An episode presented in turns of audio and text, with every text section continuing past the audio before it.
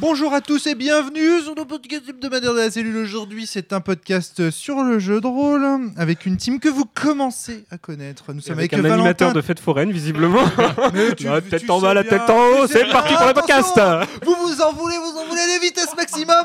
C'est parti avec Valentin T. Valentin T. Ça va. Bonjour, ça va Oui, ça va. Je suis content que tu sois là parce qu'on a tous euh, des thés dans les mains. Donc Valentin T, ça me semble d'actualité. Nous sommes également avec Stéphane. Stéphane, ça va? Tiramisu? Oui, ça va, ça va très bien. Mm. On, on va se poser. On a Valentin T, mais est-ce qu'on a le tiramisu Et oui, avec le thé et oui. On Bon l'a pas. appétit. On l'a pas. On l'a pas. On l'a pas. C'est du flan. Nous sommes avec Jérémy. Oh là là là là je, suis en, je suis en- je suis en pleine forme. Nous sommes avec euh, Jérémy. Jérémy, ça va la pêche? Ouais. Nous sommes également avec Antoine Morgan tout à l'heure. Absolument, citron meringué pour les intimes. Eh, Euh, si on est dans le cadre des, des desserts, on va partir là-dessus. Et nous sommes également avec Darky. Ça va la Salut pêche tout le monde, la pêche. Toujours là pour que je puisse avoir tort tranquillement pour ce podcast sur l'herméneutique et le jeu de rôle. Qu'est-ce que c'est que ce titre à la con? Alors, euh, bon, ouais, c'est pour se la péter déjà. hein. Ah ouais, ouais, on, va pas se, on va pas se mentir, c'est des compliqués. Moi, j'adore ça. Euh, C'est Valentin, bien sûr, qui va animer. euh, tout à fait. C'est lui qui arrive ce sujet de podcast incroyable herméneutique et jeu de rôle. Qu'est-ce que ça veut dire? Alors, en Ah, fait, c'est quoi euh, l'herméneutique? ouais, D'abord, l'herméneutique, c'est la science de l'interprétation. D'accord. Et mais- le jeu de rôle? Euh, jeu de rôle, je ne définirai pas parce que euh, ça, ça va bien comme ça. Ça n'a rien Donc, à voir avec l'interprétation. Hermétique et les tupperwares. Non, rien à- Ah bah je m'en vais alors. Voir un jeu de rôle.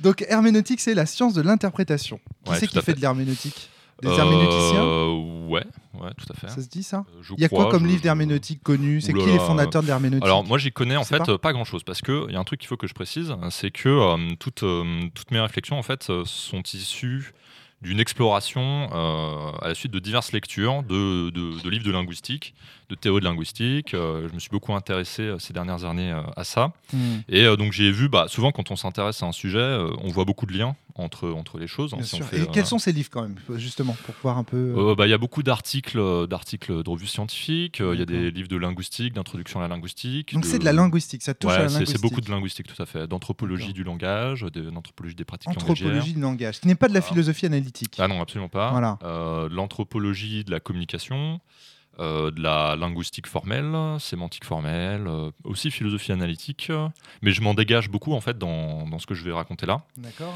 Euh, et des, des articles en fait de sémiotique. Alors la sémiotique, Ah. c'est la science des signes, les signes qui peuvent être linguistiques ou non linguistiques. La sémiologie, c'est la science des signes linguistiques. Mais en fait, tous ces mots, on s'en fout un peu en vrai. D'accord. Non, mais si c'est intéressant parce que de voir un peu que en, sur le langage, il y a plein d'approches différentes, tu vois. Il n'y a pas Ouais, ouais. une science du langage. Ah non, euh, voilà, très très loin de là. Euh, Qu'en fait, la linguistique, il faudrait parler des linguistiques, parce qu'il y a beaucoup en fait de Ouais. paradigmes associés à euh, cet objet-là. Il y a la hum, linguistique cognitive, il y a la linguistique structuraliste, il y a des approches beaucoup plus philosophiques euh, de la linguistique. Donc en fait, moi, je me nourris de lectures diverses et variées. Et il y a plein de plein de manières de concevoir l'objet de la linguistique. Enfin, l'objet linguistique, on pourrait dire. Et moi, j'essaye de voir un petit peu ce que ça peut m'apprendre, notamment, là, dans ce cas particulier, euh, sur ce qui se passe au cours d'une partie de jeu de rôle, en fait. D'accord. Ok. Quelle est ta formation, toi, à titre personnel? Alors moi à la base je suis biologiste, hein, donc, rien à voir avec tout ça, absolument rien à voir. Mais- Euh, je, me suis, je, je me suis mis à faire de la linguistique euh, au cours de mes études. Et euh, maintenant je suis les deux pieds dans la linguistique, notamment la linguistique computationnelle, mais pas que. D'accord. Donc en gros, tu es passé du stade de passionné à là maintenant carrément étudiant du, dans le domaine. Ouais c'est ça, ouais, étudiant, euh, professionnel, je fais de la recherche en linguistique. euh, voilà. Ça, c'est intéressant, tu vois. De partir euh, de la bio pour arriver là, quoi. Ouais tout à fait. C'est un parcours original, ça. Je sais pas, ça vaut peut-être le coup de. C'est quoi la, la linguistique computationnelle? Ça m'intéresse. Euh, en fait c'est simplement... euh, la linguistique, c'est l'objet, et le computationnel, c'est les méthodes et les outils qu'on utilise pour étudier l'objet. Donc, euh, l'idée, c'est d'utiliser l'ordinateur comme un moyen euh, d'étudier le langage, tout simplement. Donc, par exemple, un truc très très simple, c'est compter le nombre de mots dans un discours, compter le nombre d'occurrences d'une forme syntaxique dans un discours pour essayer de- d'en déterminer ses caractéristiques. Mais en tout cas, euh, c'est pas de linguistique computationnelle dont je vais parler ici. hein. C'est euh, de, de tout, tout ce que j'ai pu glaner par ailleurs euh, à la marge sur, euh, sur ce sujet plus précis. Quoi. Ok. Donc euh, voilà, pour commencer, euh, l'idée c'est de vous présenter un petit peu mes réflexions à ce sujet. Et c'est des réflexions qui sont temporaires. Euh, vraiment là, je ne veux pas vous présenter une cathédrale théorique ni quoi que ce soit. Je suis là pour vous proposer un petit peu mes réflexions et les soumettre à la critique.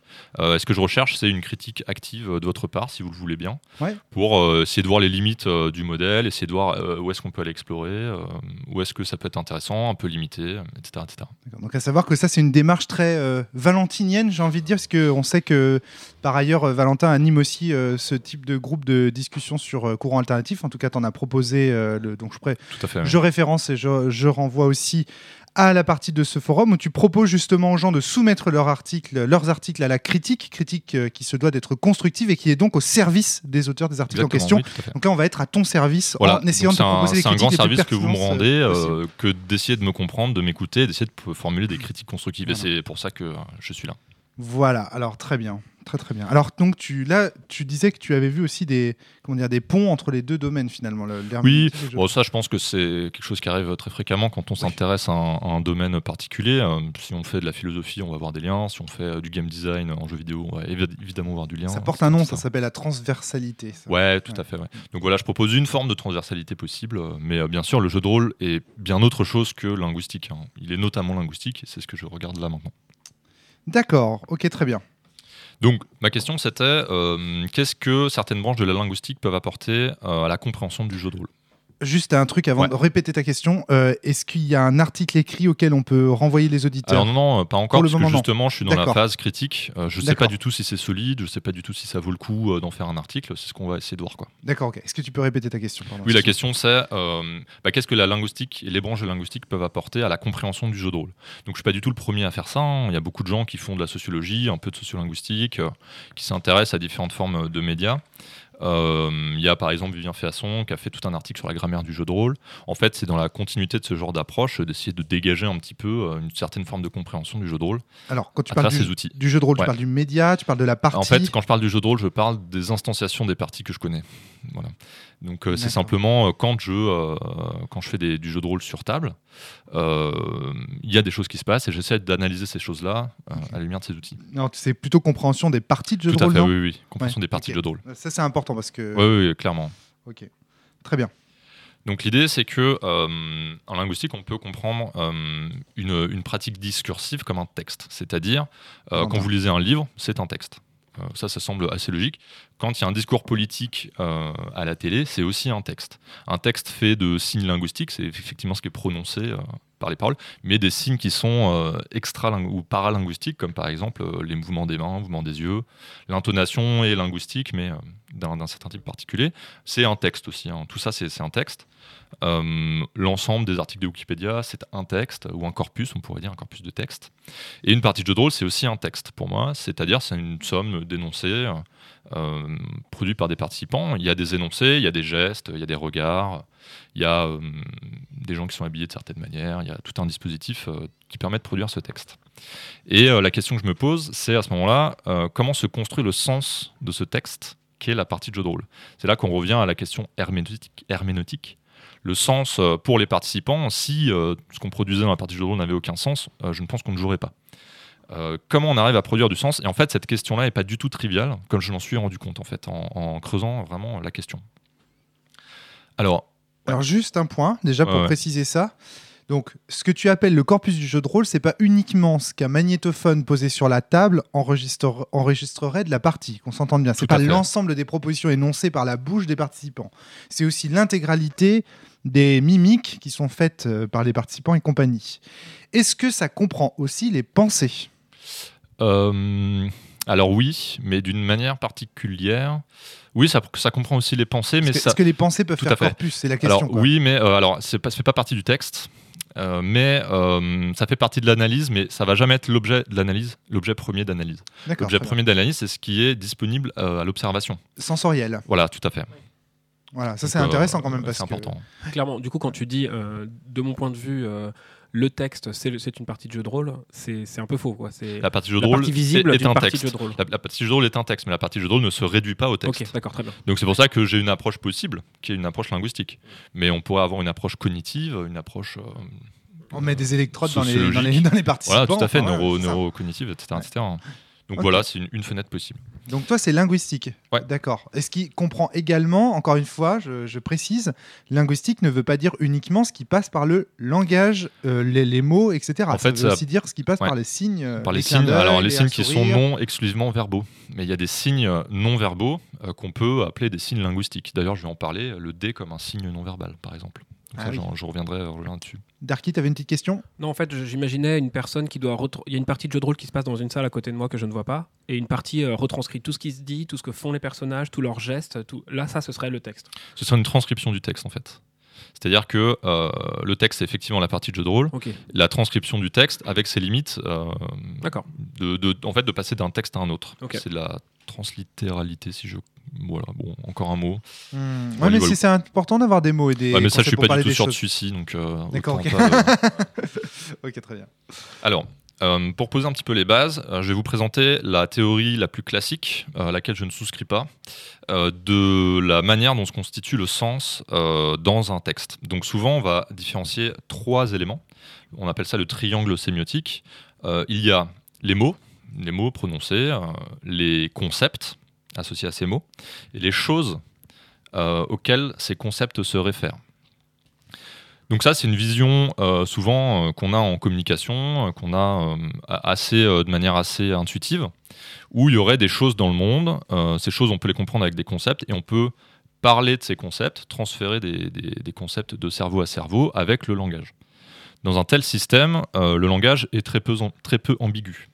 Vraiment, quand je parle d'un objet dans le monde, quand je parle de la table, on, peut penser que le mot table, celui que je prononce avec euh, les phonèmes, euh, le son que je produis, renvoie à un concept dans nos têtes qui est le même et un objet euh, matériel et il n'y a pas d'ambiguïté. Donc ça, c'est une façon de comprendre comment fonctionne le langage.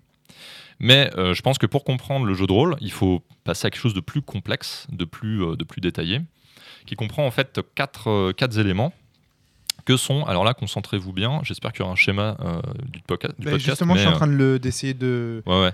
Alors je vais, Tu je- pourras me donner tes brouillons. tout à fait, je vais donner brouillon, mais euh, pour, le, pour les auditeurs qui n'auraient pas accès au schéma, euh, on va essayer d'être très clair. Donc en fait, euh, là on, a, on aurait quatre, quatre éléments. Euh, le signe, le signe c'est euh, l'objet linguistique euh, préférentiel avec deux faces, deux faces qui sont euh, comme les deux faces d'une même pièce. Donc le signe, dedans il y a le signifiant et le signifié. Alors concentrez-vous. Le signifiant, D'accord. le signifiant, c'est euh, l'image acoustique euh, qu'on produit quand on utilise le mot table. C'est euh, vraiment ce qui se passe en termes acoustiques. euh, C'est ce que j'enregistre là avec mes oscillations dans, Alors voilà, dans mon, exactement, c'est parfait. C'est exactement ça le signifiant. Du coup, c'est le bruit qu'on produit quand Ouais, on ça. prononce ce mot. Tout à fait. Donc dans un, dans un, dans un texte écrit, ça va être effectivement l'encre euh, dessinée sur le, sur le papier. Si Ah vous oui. voulez. Ça, c'est le signifiant. Le signifié, c'est ce à quoi renvoie euh, le mot, mais dans le système linguistique. Donc c'est cette nuance qui est très très importante à comprendre, puisqu'il y a une différence entre le concept et le signifié. Donc l'autre euh, partie euh, de, de ces quatre, de ces quatre axes, c'est le concept. Vous avez donc signifiant, signifié qui appartiennent au signe, et le concept. Alors je vais détailler ça juste après. Et vous avez enfin le référent. Le référent, c'est ce vers quoi pointe euh, le concept dans le monde. C'est un petit peu plus moderne déjà comme approche Un du petit peu plus hein. moderne, du... ouais, tout à fait. Ouais. Donc alors, je vais détailler ça euh, pour être beaucoup plus clair. Donc je vous ai dit déjà, le signifiant, c'est euh, les ondes sonores euh, enregistrées.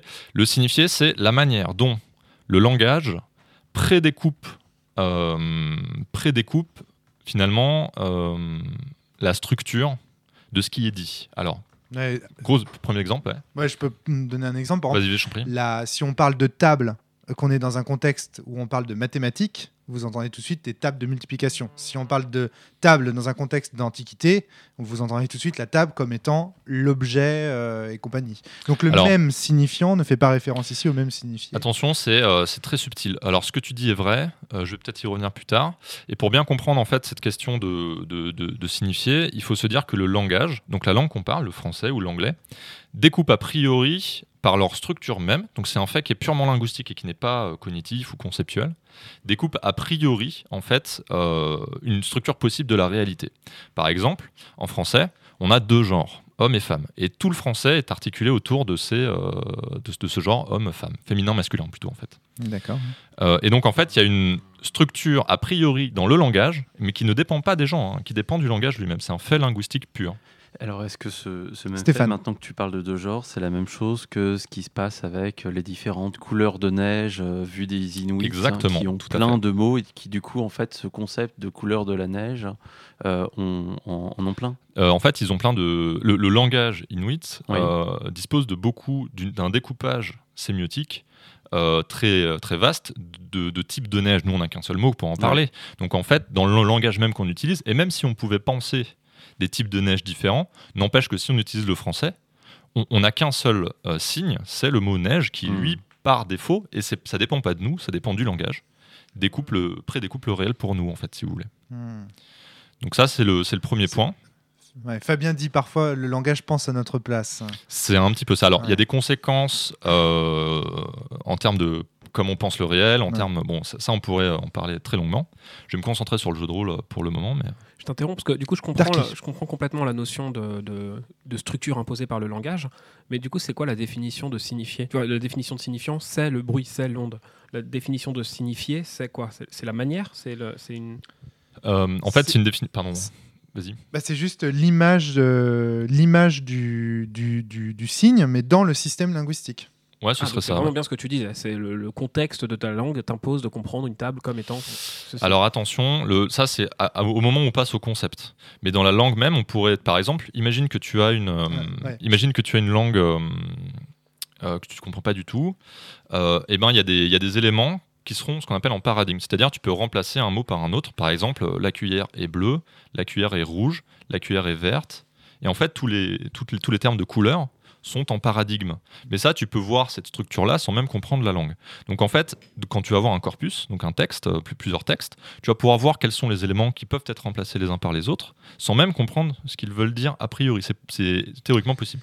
Alors, donc, ouais, parce que en fait, le problème de mon exemple, c'est qu'il se, il s'appuie sur un homonyme. Donc, euh, Ouais, c'est encore différent. C'est encore différent, voilà, c'est ça. C'est déjà un- une instance de. de- Alors, Ouais. juste par exemple, imaginons par exemple qu'on sache pas ce que le, le Rubicon, par exemple, c'est pas évident. Il y a beaucoup de gens qui, sa- qui savent pas que c'est une couleur, par exemple. C'est il y a un peu plus de gens qui savent que c'est euh, dans l'histoire euh, le, le fleuve euh, qui sépare Rome, etc. Et que César franchira pour pour montrer sa toute puissance, n'est-ce pas? Mais voilà, par exemple, si je te dis euh, et là, tu vois, on parle, de- on est en train de, de parler des couleurs de, de peau de quelqu'un ou de sa colère. Et je te dis là, il était Rubicon. quoi. Il s'est mis en colère, il était Rubicon, quoi. Quel Rubicon? Mais quel Rubicon? Tu vois, bon, bah, du coup, dans le, le mot Rubicon, il renvoie en fait euh, dans ton système linguistique, là, grammaticalement, tu sais déjà qu'il s'agit d'un adjectif. Et donc, du coup, euh, déjà, ça Ouais. renvoie.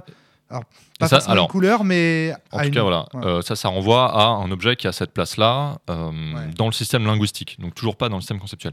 Par exemple, si vous prenez le spectre des couleurs, l'arc-en-ciel du, du visible en tout cas, l'arc-en-ciel du visible est un spectre continu. Le découpage, le Ouais. pré-découpage effectué par la langue bon sur euh, le spectre des couleurs est, est en fait euh, complètement hérité par la langue euh, avec laquelle vous parlez. Éternel. ouais. Il y a certaines langues qui n'ont que 3, 4, 5 euh, types de couleurs différents. Ouais. Et en fait, la langue constitue a priori des concepts et de l'expérience du monde un système dans lequel vous avez des, des découpages de signifiés en fait. Voilà, c'est ça. Et finalement, ça c'est l'autre face des sons produits et de la structure acoustique euh, du langage. Du coup, juste pour, être sûr de bien comprendre à ce niveau-là, c'est de l'ordre du signifier, de distinguer, euh, d'identifier sans même que- comprendre le, connaître le concept derrière, de distinguer un adjectif, de distinguer un verbe, de distinguer un. C'est de l'ordre du, du Euh, je- signifier ouais, ouais, c'est, en fait, c'est de l'ordre de la linguistique. En fait, la linguistique la plus euh, classique ne va pas s'intéresser au concept sous-jacent ou, à- auquel renvoie la langue. Elle va s'intéresser effectivement à ces catégories euh, grammaticales, à ces catégories-là. Ouais, tout à fait. C'est pour être sûr de bien, bien Tout à fait. comprendre et Si tu veux, euh, pour, pour aller un petit peu plus loin, c'est un petit peu anecdotique, mais la relation entre les signifiés a plutôt tendance à constituer la sémantique. La relation entre euh, signifiants, c'est plutôt la morphophonologie, c'est vraiment euh, comment est-ce qu'on construit les sons. Il y a certains sons qu'on a du mal à produire pour des questions articulatoires. Ça, c'est vraiment comment, sont en, re- quand les signifiants sont en, sont en relation. Et la relation entre signifié et signifiant, c'est plutôt les questions de syntaxe, les questions de lexique, ce genre de choses. Bon, ça, c'est un détail, hein, c'est pas important. Juste pour. euh, Putain, Qu'est-ce que c'est profond quand même? Le, niveau de détail et de grain. Oui, bah là on peut, on peut y aller, enfin on Ouais, peut encore ouais. continuer très longtemps, très longtemps un- mais bon, c'est pas forcément pertinent pour après notre, notre question Très bien. Plus, plus, plus en détail. Donc là, vous avez, euh, j'imagine en tête, euh, cette différence entre signifiant et signifié qui sont l'intégration des deux, c'est le signe, et le signe, c'est un fait linguistique. D'abord, donc là, il faut que je cite quand même euh, les travaux de François Rastier sur lesquels je m'appuie. Euh, si ça vous intéresse, je mettrai peut-être un, un article assez, euh, assez corsé, certes, mais très, très enrichissant en lien. Et euh, ce à quoi renvoient les signifiés après interprétation, euh, ce sont les concepts.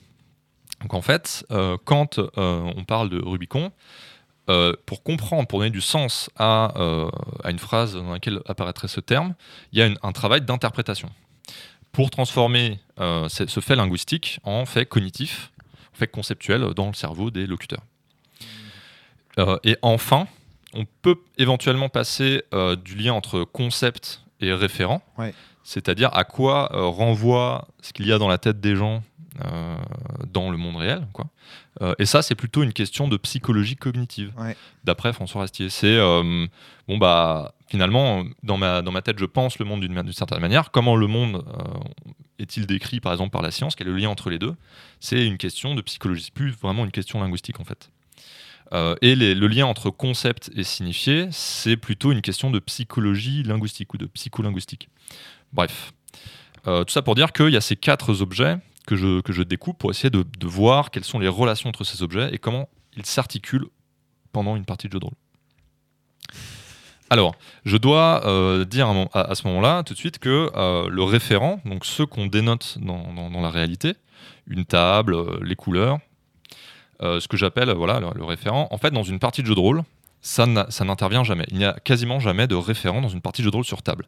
Donc c'est pas vrai totalement dans une partie de GN, euh, puisqu'il y a une certaine corporalité.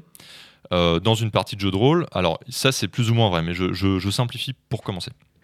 Attends, pourquoi, pourquoi? Alors là, il faut que tu m'expliques, parce que j'ai l'impression que le dé, par exemple, je lance le dé, il y a un référent, c'est le dé qui est sur la table quand même, on le voit directement. Ouais, tout à fait. Donc on peut Jérémy, parler. la même question. Ou quand on veut parler d'une couleur, on va, on, va, on va pointer du doigt le t-shirt de- Ouais, tout à fait. en disant. Ouais. Donc ça c'est effectivement l'utilisation d'un référent. euh, pour rare, se quoi. mettre d'accord. C'est, c'est- ça, ça arrive, c'est si, où on se lève, on Mais c'est pas essentiel au jeu de rôle, c'est ça que tu veux dire. Voilà, ça. C'est, on peut complètement faire beaucoup de parties de jeu de rôle sans jamais euh, Avoir de référent. voilà, référer à quelque chose du réel. C'est pour ça qu'on parle de fiction en fait, souvent. Parce que quand on le, le référent, c'est forcément vers quelque chose du réel. Oui, tout à fait. Le référent, euh, d'après François Rastier, c'est vraiment un objet ontologique, si tu veux. C'est, c'est quelque chose profondément euh, ancré dans la réalité. C'est un objet réel. Voilà. Par exemple, la philosophie, d'après François Rastier, la philosophie analytique s'intéresse au lien entre le signe et le référent, sans passer par le concept. C'est-à-dire, c'est quoi le lien entre la structure du monde et euh, la structure des signes linguistiques. On peut comprendre ça comme ça. C'est pas vraiment ce qui m'intéresse aujourd'hui. Donc je, je suis un peu triste. Le, le dragon est un concept sans dénué de référent. Eh, je suis Il- désolé. Ah, peut-être est- que. euh, Mais ou- au ou final. alors, un- alors- avec un référent un peu inconnu. Alors, euh, attends, c'est pas Les parce que. il y a les dinosaures quand même, Stéphane, s'il te a- plaît. Ok, il y a les dinosaures. Allez, il y a les Je te remercie, dinosaures. j'ai- Tout à fait. Mon petit cœur était Ah, brisé. bon. Eh, le serpent à plumes des Aztèques, c'était peut-être un dinosaure. hein. Exactement. Ouais, c'est pas parce qu'il n'y a pas de référent ici et maintenant sur lequel euh, qu'on peut pointer, qu'on peut, qu'on peut complètement euh, dénoter directement, que euh, on ne pourrait pas dénoter à l'extérieur de la partie de jeu de rôle quelque chose avec le même nom ou euh, conceptuellement qu'on raccroche à la même chose. Par exemple, si on fait une partie de jeu de rôle qui se déroule à À New Paris York. là, ou euh, voilà, à New York ou à Paris et qu'on parle de la Tour Eiffel, en fait, l'idée c'est qu'au moment de la partie de jeu de rôle, on va pas dénoter un référent qui est la Tour Eiffel dans la réalité, mais on va dénoter la Tour Eiffel dans la discussion qu'on se crée et dans ce monde construit uniquement par le langage. Mais du coup, c'est assez spécial Antoine. parce qu'il y a même en dehors d'une partie de jeu de rôle, il y a énormément de, de termes pour lesquels il n'y a aucun référent pour déterminer. Si, si j'utilise le mot, si je parle du temps, est-ce qu'il y a un référent pour le, Euh, pour le ça, c'est une concept question compliquée, je, je ne sais pas. Euh, la, la, la temporalité est une question très compliquée Ouais, Non, mais même, même ce. Trop euh, philosophique là, dehors. Ouais, voilà, voilà. C'est la question. Est-ce que le, le référent, du coup, est quelque chose qui est, qui est, qui est dans plein, plein, pour plein de termes et, et pas présent dès qu'ils sont, dès qu'ils sont très euh, conceptuels ou très euh, La, la- la démocratie, le bonheur. l'amour euh, Alors, je peux, je peux, si vous voulez évacuer cette question-là, très simplement, je peux vous dire, bah, finalement, dans un texte, quand vous prenez un livre, que les choses se dénotent un référent qui existe dans le monde ou pas, le texte peut construire du sens quoi qu'il en soit. C'est-à-dire que finalement, on peut, le, le texte ne fait que construire des impressions référentielles. Impressions référentielles qui vont peut-être euh, être en lien avec des référents dans la réalité, mais finalement tout texte ne dénote que, ne, ne- ne produit finalement chez le, chez le lecteur, par exemple si c'est un livre, que des impressions référentielles. Tu veux dire que Cthulhu, il n'existe pas? Il peut ne pas exister, Ah. ou il peut exister, mais n'empêche que l'impression référentielle produite par une partie de jeu de rôle, euh, elle, elle a bien euh, une, une présence pour, pour les locuteurs, les participants de cette partie de jeu de rôle. Est-ce que c'est clair? Est-ce que ça va? Ouais, ça va pas mal. J'essaye de faire les liens, tu sais, avec euh, les pensées euh, frég- fré- frégéennes du, du langage et tout ça pour, Ouais. pour te suivre. C'est assez, c'est assez euh, pas mal, hein. différent des Ah. pensées frégéennes. Ça, on, peut, on peut les. Pour l'instant, Bon. euh, je suis pas perdu. hein. Ah, ouais, ok, très Ouais. bien. Si vous n'êtes pas perdu, c'est très bien. Mais Ah. Antoine, Impression référentielle ou illusion euh, référentielle? Illusion de référent. Comme, euh, comme tu veux. Ah, c'est intéressant ta question. J'ai- j'ai- J'aime bien euh, l'idée que qu'en qu'en jeu de rôle, on se, con- on se, se forge des, des- des images de choses pour lesquelles on a des référents et parfois on va prendre des choses qui ont des références, des couleurs, des tas de trucs et on les mixe avec des choses qui n'ont pas de référence pour euh, se donner une illusion de réalité, tout ça.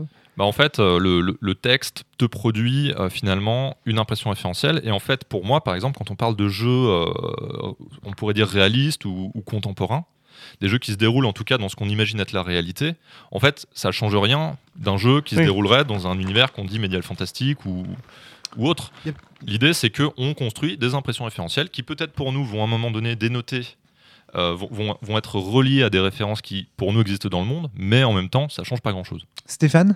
Tant que j'ai des impressions référentielles, euh, on- je suis dans un état de suspension d'incrédulité, par exemple. Euh, je suis en train de regarder un film euh, et je, je, je- je me, je me mets à, à Euh, par- à voir de quoi. Pas forcément, parce qu'on peut parler tous les deux ensemble de, de certains, certains personnages historiques qu'on n'a jamais rencontrés. On est, et pourtant, euh, t'es pas en train de suspendre. ton- Si je te parle de Napoléon, on n'a que des impressions euh, D'accord. de, Napoléon. Et d'autant plus avec notre histoire euh, très particulière en France. euh, autour de Napoléon, en fait, on a. Tu, tu vois ce que je veux dire On a un peu un espèce de culte euh, du personnage historique. euh, tu vois Donc là, Ouais. il n'y a pas de. il Y a pas, on- Alors en réalité, pour moi, là, il y a un premier choc, c'est qu'en fait, dans tous les termes qu'on utilise et dans toutes les conversations qu'on a, euh, c'est quand même assez rare qu'un terme ait un, ait- ait un référent. Et c'est ce que j'allais te, te dire, c'est que en fait, l'usage du référent, vraiment, euh, souvent, c'est pour il y a un usage dans la réalité du truc. Passe-moi le sel. Ouais, J'attends de toi que tu, dans la réalité, tu modifies un paramètre de la réalité, etc. C'est que Alors, quand on est au niveau physique ou corporel. C'est Ouais. là, c'est là que. Sauf que, en fait, le, le- le langage, l'utilisation du langage est fondée sur une croyance, c'est qu'on va arriver à dénoter des référents en fait dans la réalité. Mais, Mais- qu'on qu'on ait cette croyance ou pas, ça change rien aux questions pragmatiques du langage. C'est-à-dire, quand je te dis passe-moi le sel, quand euh, dans ce que je, je comprends, euh, ce que je vois de la réalité, euh, effectivement, euh, ça arrive. Ce qui se passe, euh, que je prévoyais, arrive grâce au langage, et ben, je suis finalement satisfait. Et la question de la nature euh, propre euh, de la réalité, euh, est finalement pas si importante que ça, en fait. Mais bon, là, on. on- Non, mais la question, on c'est est-ce qu'il faut aller voir le référent ou pas pour comprendre la proposition? Je ne pense pas. Voilà, c'est ça. Et donc, du coup. Sinon, sinon, le jeu de rôle marcherait pas. Voilà, exactement. Sinon, le jeu de rôle ne marche pas. Ouais. Ok. Alors, euh, je, peux, je peux continuer. hein, euh, On, a, on a plein de trucs à dire. Alors, par exemple, euh, il y a des. hum, Donc, donc, comme je vous l'ai dit, le jeu de rôle est, bah, est une production de signes. Quand on discute autour d'une partie de jeu de rôle, ben, on va produire des signes dans une langue particulière. avec des signifiants, des signifiés, qui vont envoyer des concepts, qui vont produire des impressions référentielles chez les participants. Mais il y a un point qui est crucial, c'est que euh, au moment de la production des impressions référentielles, il y a eu quelque chose qui est euh, souvent passé sous le tapis et qui m'intéresse bien en particulier ici, pour ça que je parle d'herméneutique, c'est la phase d'interprétation. Donc quand je produis une proposition, par exemple le dragon décolle et va sur la montagne solitaire, euh, chaque participant va déjà entendre cet objet acoustique, va l'analyser par rapport à ses connaissances de la langue, c'est-à-dire comment euh, la langue découpe les signifiés, puis interpréter ce découpage et produire une image référentielle. Mm. Toute cette étape-là peut être différente chez tous les euh, participants d'une partie de jeu de rôle. Et l'interprétation et l'image référentielle qu'on produit peut être complètement différente et en général très différente chez tous les, tous les participants d'une partie de jeu de rôle. ouais, ouais. Et la question, c'est de savoir euh, à quel point la polysémie, c'est-à-dire la façon dont les signifiés euh, découpent le, ré- le réel et à quoi ils renvoient pour euh, chacun des participants, à quel point ces différences-là ne sont pas trop importantes pour qu'on puisse quand même arriver à jouer. Alors je vais expliquer ça hein, dans, la suite. Donc le texte de la partie est complètement interprété par les participants et permet euh, à chacun d'éventuellement construire des impressions référentielles. Euh, on n'a pas du tout en jeu de rôle de confrontation avec la réalité. On peut pas pointer le dragon en disant bah tu vois ce dragon là quoi. En fait, on n'a que le langage. Tu viens de le faire pour tenter. Oui. Voilà, j'ai quand même pointé du doigt, mais. Oui, mais pour tu peux quand même avoir des références de l'ordre. Non, mais attends, le dragon, euh, il a que 20 classes d'armure. euh, me dis pas qu'il me- bat sur ce coup-là. Très intéressant. Donc là, tu peux quand est- même avoir une espèce de, de, de, de- de- On connaît beaucoup ça, le, le retour à la réalité en disant Mais non, là, c'est pas possible, tu peux pas sauter une telle distance. euh. Oui, alors en fait, ça, je vais en parler. Je- ça, va être euh, une des conséquences de ce que je dis, c'est-à-dire à quel point est-ce qu'on ne construit pas un, un autre langage, un langage formel qui nous permet de pallier aux problèmes d'interprétation qui sont propres au langage naturel. Donc ce que j'appelle le langage naturel, c'est le langage que j'utilise là maintenant, c'est le langage de tous les jours. Quand après on, on constitue un autre langage un peu plus formel, ben, on décrit des règles linguistiques différentes. Par exemple, les histoires de classes d'armure, euh, les chiffres, l'utilisation des chiffres, c'est tout un langage formel, hein, je vous apprends rien. Euh, quand on a un plateau de jeu, comme un jeu d'échecs, le plateau de jeu est, euh, une ma- est un, un langage formel. On pourrait jouer aux échecs uniquement avec le langage. Je déplace mon pion D5 en euh, D6, euh, etc., etc. C'est pas on pourrait, ça se fait déjà. Oui, ça se fait déjà, tout à fait. Mais donc euh, là, euh, tu, tu anticipes déjà sur euh, l'usage d'un langage formel comme une manière de pallier au problème d'interprétation posé par euh, le langage euh, naturel lui-même. Voilà l'idée. Alors j'avais quelques notes supplémentaires. Alors, moi, si pendant ce temps-là, j'ai une petite question à vous poser. C'est- Tout à l'heure, Valentin nous a dit qu'on produisait des signes. Est-ce que cette intuition en jeu de rôle euh, est commune autour de la table? Est-ce que vous avez vraiment l'impression qu'on produit des signes quand on fait du jeu de rôle? Que l'activité, euh, qu'une- un des principaux euh, ressorts de l'activité, c'est de produire des signes. Ça vous choque pas comme, euh, Mm, non, euh, moi ça me semble. euh. C'est une- c'est Moi, ça me- de la communication et un. Même, même au-delà des signes, des signes linguistiques, le, tout ce qui, En fait, tout ce c'est- qui est. euh, Ce qui me dérange, en- réagir et ce qui me dérange en termes de produire des signes, tel qu'il est employé là, c'est j'ai l'impression que c'est conscient. Dans la pro- dans l'aspect de la production, il y a un côté. euh, T'entends production en termes finalité ou en termes euh, euh, ou en termes euh, comment par accident on produit des signes pour Ben, arriver justement, c'est ça la question. Et moi, quand Moi je j'entends l'entends par accident, signes, tu vois, bien sûr. Vu qu'on parle, on produit des signes, on produit tout en donc langage. pour toi, c'est par accident.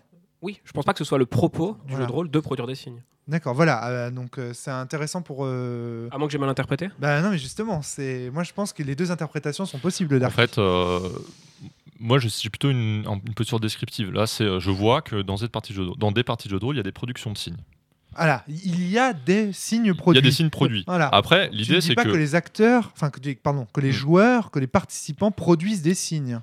Euh, des signes sont produits. Voilà, des signes sont Des produits. signes sont produits. Voilà. Je, je, sais pas, moi, c'est c'est un- je- c'est pas la finalité, mais c'est un moyen quand même. Sinon, tu peux, tu peux juste. L'idée, c'est que moi, je reste au niveau linguistique. Donc, je vais pas essayer de me projeter dans la finalité des. des- Alors, on peut, on pourrait le faire. J'ai vu juste un point. hein. J'ai vu un nombre de parties considérable influencé grandement par des signes qui n'étaient pas effectués par des participants, à savoir des bruits de porte qui claquent, des bruits dehors dans la nature, etc., Oui. etc. Et ici à la Baronnie, je vous laisse imaginer les parties de Cthulhu quand il y a une porte qui claque ou je sais pas quoi. Je, je peux vous jurer que ça va influencer grandement le contenu fictionnel malléable de la Oui, je suis musique, d'accord, mais je trouve, trouve. J'ai eu euh, euh, Maxime une fois qui témoignait justement euh, dans un podcast, euh, il me semble que c'était il y a pas longtemps d'ailleurs, sur Innommable ou je sais pas quoi, à un moment donné une porte qui claque dans la maison et voilà. Et ça, et c'est un signe qui est produit par aucun participant. Euh, et là du coup, ça fait partie du corpus de la partie ou pas? Je, je crois que ce qu'essaie de dire Valentin, c'est que c'est pas son sujet de savoir euh, si ça influe ou pas le cours de la partie. En tant que scientifique, il arrive, il y a un corpus de texte, euh, effectivement, ça Est-ce produit que des signes, alors, basta, ok, quoi. très C'est bien, son objet très bien, d'étude. très bien, très bien, très bien. De- Ma question est est-ce qu'il inclut le bruit de la porte qui claque dans le corpus, de- dans le corpus Oui. ou pas? Ah oui, oui, complètement. C'est, c'est- c'est Voilà, un signe c'est produit. hein. je veux dire, c'est sur, le, c'est sur la transcription, Voilà, euh, c'est excellent. dans le texte. Quoi. Très bien. Mais le seul point que moi je voulais ajouter, c'est que je, je trouve pas non plus que tous les signes produits sont euh, accidentels ou, euh, ou euh, involontaires. Il y a les deux en fait. Oui, il y a les deux. Non, non, il y a les deux. Parce qu'à un moment donné, vous disiez que, que non, c'était plutôt euh, accidentel ou, euh, ou inconscient. Non, il y a les deux, mais c'est à clarifier. il Voilà, y a les deux, c'est- mais voilà. C'est à clarifier pour moi. Et, euh, à, la, à la limite, moi, j'aurais tendance à dire, qu'importe pour moi, en fait. L'idée, c'est, euh, ouais, il y a des signes qui peuvent être volontaires ou accidentels ou inconsciemment produits. Est-ce que l'inconscient est volontaire ou pas volontaire? Tout ça, c'est pas ma grille d'analyse. C'est Ça, je suis trop d'accord. compliqué pour moi, C'est juste que pendant que tu cherchais dans tes notes, je me disais que c'était un, un bon petit débat à avoir entre Yes. Donc du coup, euh, il y a, il y a ce, ce problème-là, euh, qui est qu'on n'a absolument aucun référent, on ne fait que utiliser des signes pour dénoter des, choses et produire des impressions référentielles. Donc en fait, euh, toutes, les, questions d'interprétation sont au cœur de ce qui peut poser problème dans le jeu de rôle. Les différences d'interprétation euh, peuvent amener clairement à, se dire mais attends, on parle pas du tout de la même chose et à comprendre bien plus tard que en fait on on parlait pas du tout de la même chose, on n'imaginait pas du tout la situation de la même manière. Ouais. Et je vais vous, j'ai essayé de vous expliquer comment est-ce que euh, le jeu de rôle euh, résout ce problème en fait, qui est au cœur même du jeu de rôle. Alors ça, Euh, ça me passionne. hein. Ouais, si bah, tu arrives à me. Euh, alors, Fais-moi rêver là. Ouais. Donc déjà, ce qu'il faut voir, c'est que le système de jeu, alors le texte, alors celui-ci, c'est le, le- le livre de jeu hein, comme texte, euh, construit déjà un langage qui, euh, avec un ensemble de signes, découpe des signifiants et des signifiés. Quand vous avez des caractéristiques et des compétences, par exemple, les caractéristiques et les compétences prédécoupent euh, le réel qui définit les personnages. Pre- Premier point. Ça, c'est une manière déjà de, de comprendre comment est-ce que on, on dispose, le- on, on découpe la réalité de ce que sont les personnages. Une première possibilité. Est-ce que ces caractéristiques et compétences font pour toi partie de ce langage formel qui nous qui qui implique nos interprétations En fait, ça construit un, un autre langage que le langage naturel. Ça s'appuie sur le langage naturel. Ouais. Après, la formalisation, c'est aussi une question de savoir à quel point est-ce que ce, ce langage est clos, en fait, D'accord. est autosuffisant. Du coup, trouver objet caché se met à avoir une signification particulière. Voilà, c'est ça. Et du coup, là- là-dessus, trouver objet et caché sont des mots d'un langage naturel. Trouver objet caché est, un, est au niveau dessus, ce que tu appelles Euh, le ouais, c'est ça. Il est, il, comment dire, le, le- ce à quoi ça renvoie, quoi, le signifié, euh, est construit par le livre de jeu. En fait, on va te dire, bah voilà, équitation, ça sert à ça, Oui. euh, etc., etc. Bon, Il y a toujours une phase d'interprétation, hein, ça, ça change pas. Mais en tout cas, ça découpe le, le réel déjà euh, d'une certaine manière. Bon, ça, c'est pas un, c'est pas un point qui est critique. Un autre point qui est parti- particulièrement critique, c'est que le genre narratif euh, auquel on va se référer permet de se projeter vers une grille d'interprétation particulière. Ouais. Souvent, euh, on va, quand, quand on définit un jeu de rôle euh, plus a- assez traditionnel, on va se rendre compte que ce qui revient en premier, c'est le genre narratif auquel il renvoie. C'est un jeu plutôt médial fantastique, c'est un jeu plutôt euh, Cthulhu, années 20, c'est un jeu plutôt euh, policier, etc. etc. Le grog range ses jeux par genre. Alors là, je voudrais rendre hommage à la fille de Globo. La fille de Globo m'a fait une relecture de Vademecum. Première euh, version de Vademecum et il n'y avait pas en fait euh, effectivement il n'y avait pas ce qu'on il y avait pas qui étaient les personnages principaux et euh, le fait que ce soit un jeu contemporain etc. Elle m'a dit je n'ai rien compris jusqu'à ce qu'à un moment donné les personnages soient décrits et que je sache ça veut dire que là j'ai une expérience qui va complètement dans ton sens Euh, quand la fille de Globo a lu le, le- texte elle m'a dit je n'ai rien compris tant que je ne savais pas, ce qui est incroyable, alors que pourtant, euh, voilà, c'est des, mots qu'on emploie. euh, je peux vous jurer que le texte, une fois qu'on a l'univers en fait du jeu, il est parfaitement compréhensible, mais sans l'univers, donc ça montre. euh, Là, j'ai une expérience euh, concrète. euh, Ouais, en fait, ce qui lui manquait, ce que je pense qu'il lui manquait, c'était un cadre interprétatif, c'est-à-dire comment est-ce que je vais interpréter l'ensemble des signes signifiaient. qui vont, voilà, qui vont, euh, qui vont, qui vont, vont m'être présentés. c'est ça. Donc, euh, on, on sait déjà quand on joue à Star Wars, euh, si on a effectivement la culture liée et donc le langage Mm. lié à Star Wars, ce qui est un Wookiee, ce qui est un Jedi, la Force, etc., etc. Ah, Euh, Maintenant, je comprends pourquoi son, re- son, rap- son retour était pertinent. Et, Un wiki, un- ouais, bien sûr, tu définis les objets, ouais. Pardon, Stéphane? Oui, ça, ça- ça me rappelle aussi un autre retour euh, qui, était, euh, qui était fait par Jérôme Larrey, il me semble, dans les micros de la cellule, sur les playtests. Euh, quelque chose que j'ai moi beaucoup écouté, c'est de dire que quand on veut faire tester un jeu, il faut dire que le jeu est son propre genre pour pas que les que le le pour pas influencer la partie et la mettre en fait dans un canon qui ne serait pas celle que veut proposer le jeu Après, il y a des jeux de genre aussi. Donc, oui, mais non, mais justement pour ne pour ne pas, en fait, on, on risque comme ça de, de dérailler, de penser un au- d'autres sens au mot parce qu'on pense reconnaître un genre et du coup on va utiliser des, des signifiés, euh, enfin on va on va relier des concepts qui, qui sont liés au, au genre qu'on pense euh, vouloir euh, reconnaître. Et si on se trompe là-dessus, euh, on, on risque d'avoir du mal à jouer le jeu. Ouais. Et alors, donc, ton explication, euh, Valentin, là-dessus? Alors, Comment comme quoi, il faudrait, euh, comme quoi il faudrait ne pas citer le genre du jeu, c'est ça, si j'ai bien compris? Non, non, non, pardon. C'est pourquoi est-ce que tu penses que justement, excuse-moi, West, euh, je sais pas si on s'est bien compris, Stéphane, mais pourquoi est-ce que tu penses que justement on a besoin de, de ce cadre en fait pour comprendre les signes euh, dans ce Mais parce contexte qu'en fait, il, nous- il faut qu'on arrive à construire des impressions référentielles à partir de signes, de signes qui sont en fait des objets euh, a priori euh, pauvres si on n'a pas de cadre interprétatif. À la limite, si on dit on est dans un jeu contemporain qui renvoie euh, au monde réel, mais il faut déjà le dire, c'est déjà un, or- un genre narratif Mais possible. ce que tout ce que tu n'es pas en train de dire là, dit de façon profane et très simple, c'est en gros les termes n'ont aucun sens sans leur contexte. Oui, c'est ça. Mais alors après, euh, dire ça, c'est une chose. L- Expliquer pourquoi c'est les mots n'ont pas de sens sans un contexte. Oui, mais le contexte lequel? C'est le genre en fait. Le genre, c'est ce qui va donner euh, ce contexte-là, notamment pour une partie de jeu de rôle. D'accord, vas-y, Donc, développe. Le genre, ça peut être, euh, par exemple, dans un discours politique, pour comprendre en fait le sens de ce discours-là, il faut comprendre que ce discours est un discours politique. C'est un certain genre qui a certains codes et que les mots prononcés euh, constituent euh, des, des signes qui envoient à des concepts très précis. Euh, c'est pas un hasard si certains mots sont employés à certains moments et comprendre et, et interpréter un discours politique nécessite de bien comprendre le genre auquel il est rattaché. Ça, c'est euh, quelque chose de très, de très clair. Quoi. Comprendre un texte, alors toi tu dis euh, décorrélé du, con- du contexte, voilà, c'est exactement la même chose. Mais le contexte, en fait, regroupe plus que euh, le genre, en fait.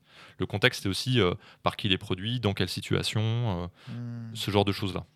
Euh, mais donc, notamment pour une partie de jeu de rôle, le, le genre narratif, pour des parties de jeu de rôle classiques, je pense, est, est primordial. Alors, on peut avoir, une, une- on peut avoir un, cadre, un cadre interprétatif sans euh, présupposer d'un genre narratif, mais en tout cas, le genre narratif est très très utile, c'est très pratique, parce qu'en fait, il constitue un champ euh, de références communes qui nous permettent euh, d'avoir une interprétation commune du langage qu'on utilise. Et là, patatras, on retombe sur la thèse d'Olivier Caïra dans les Tout à de la fait, exactement.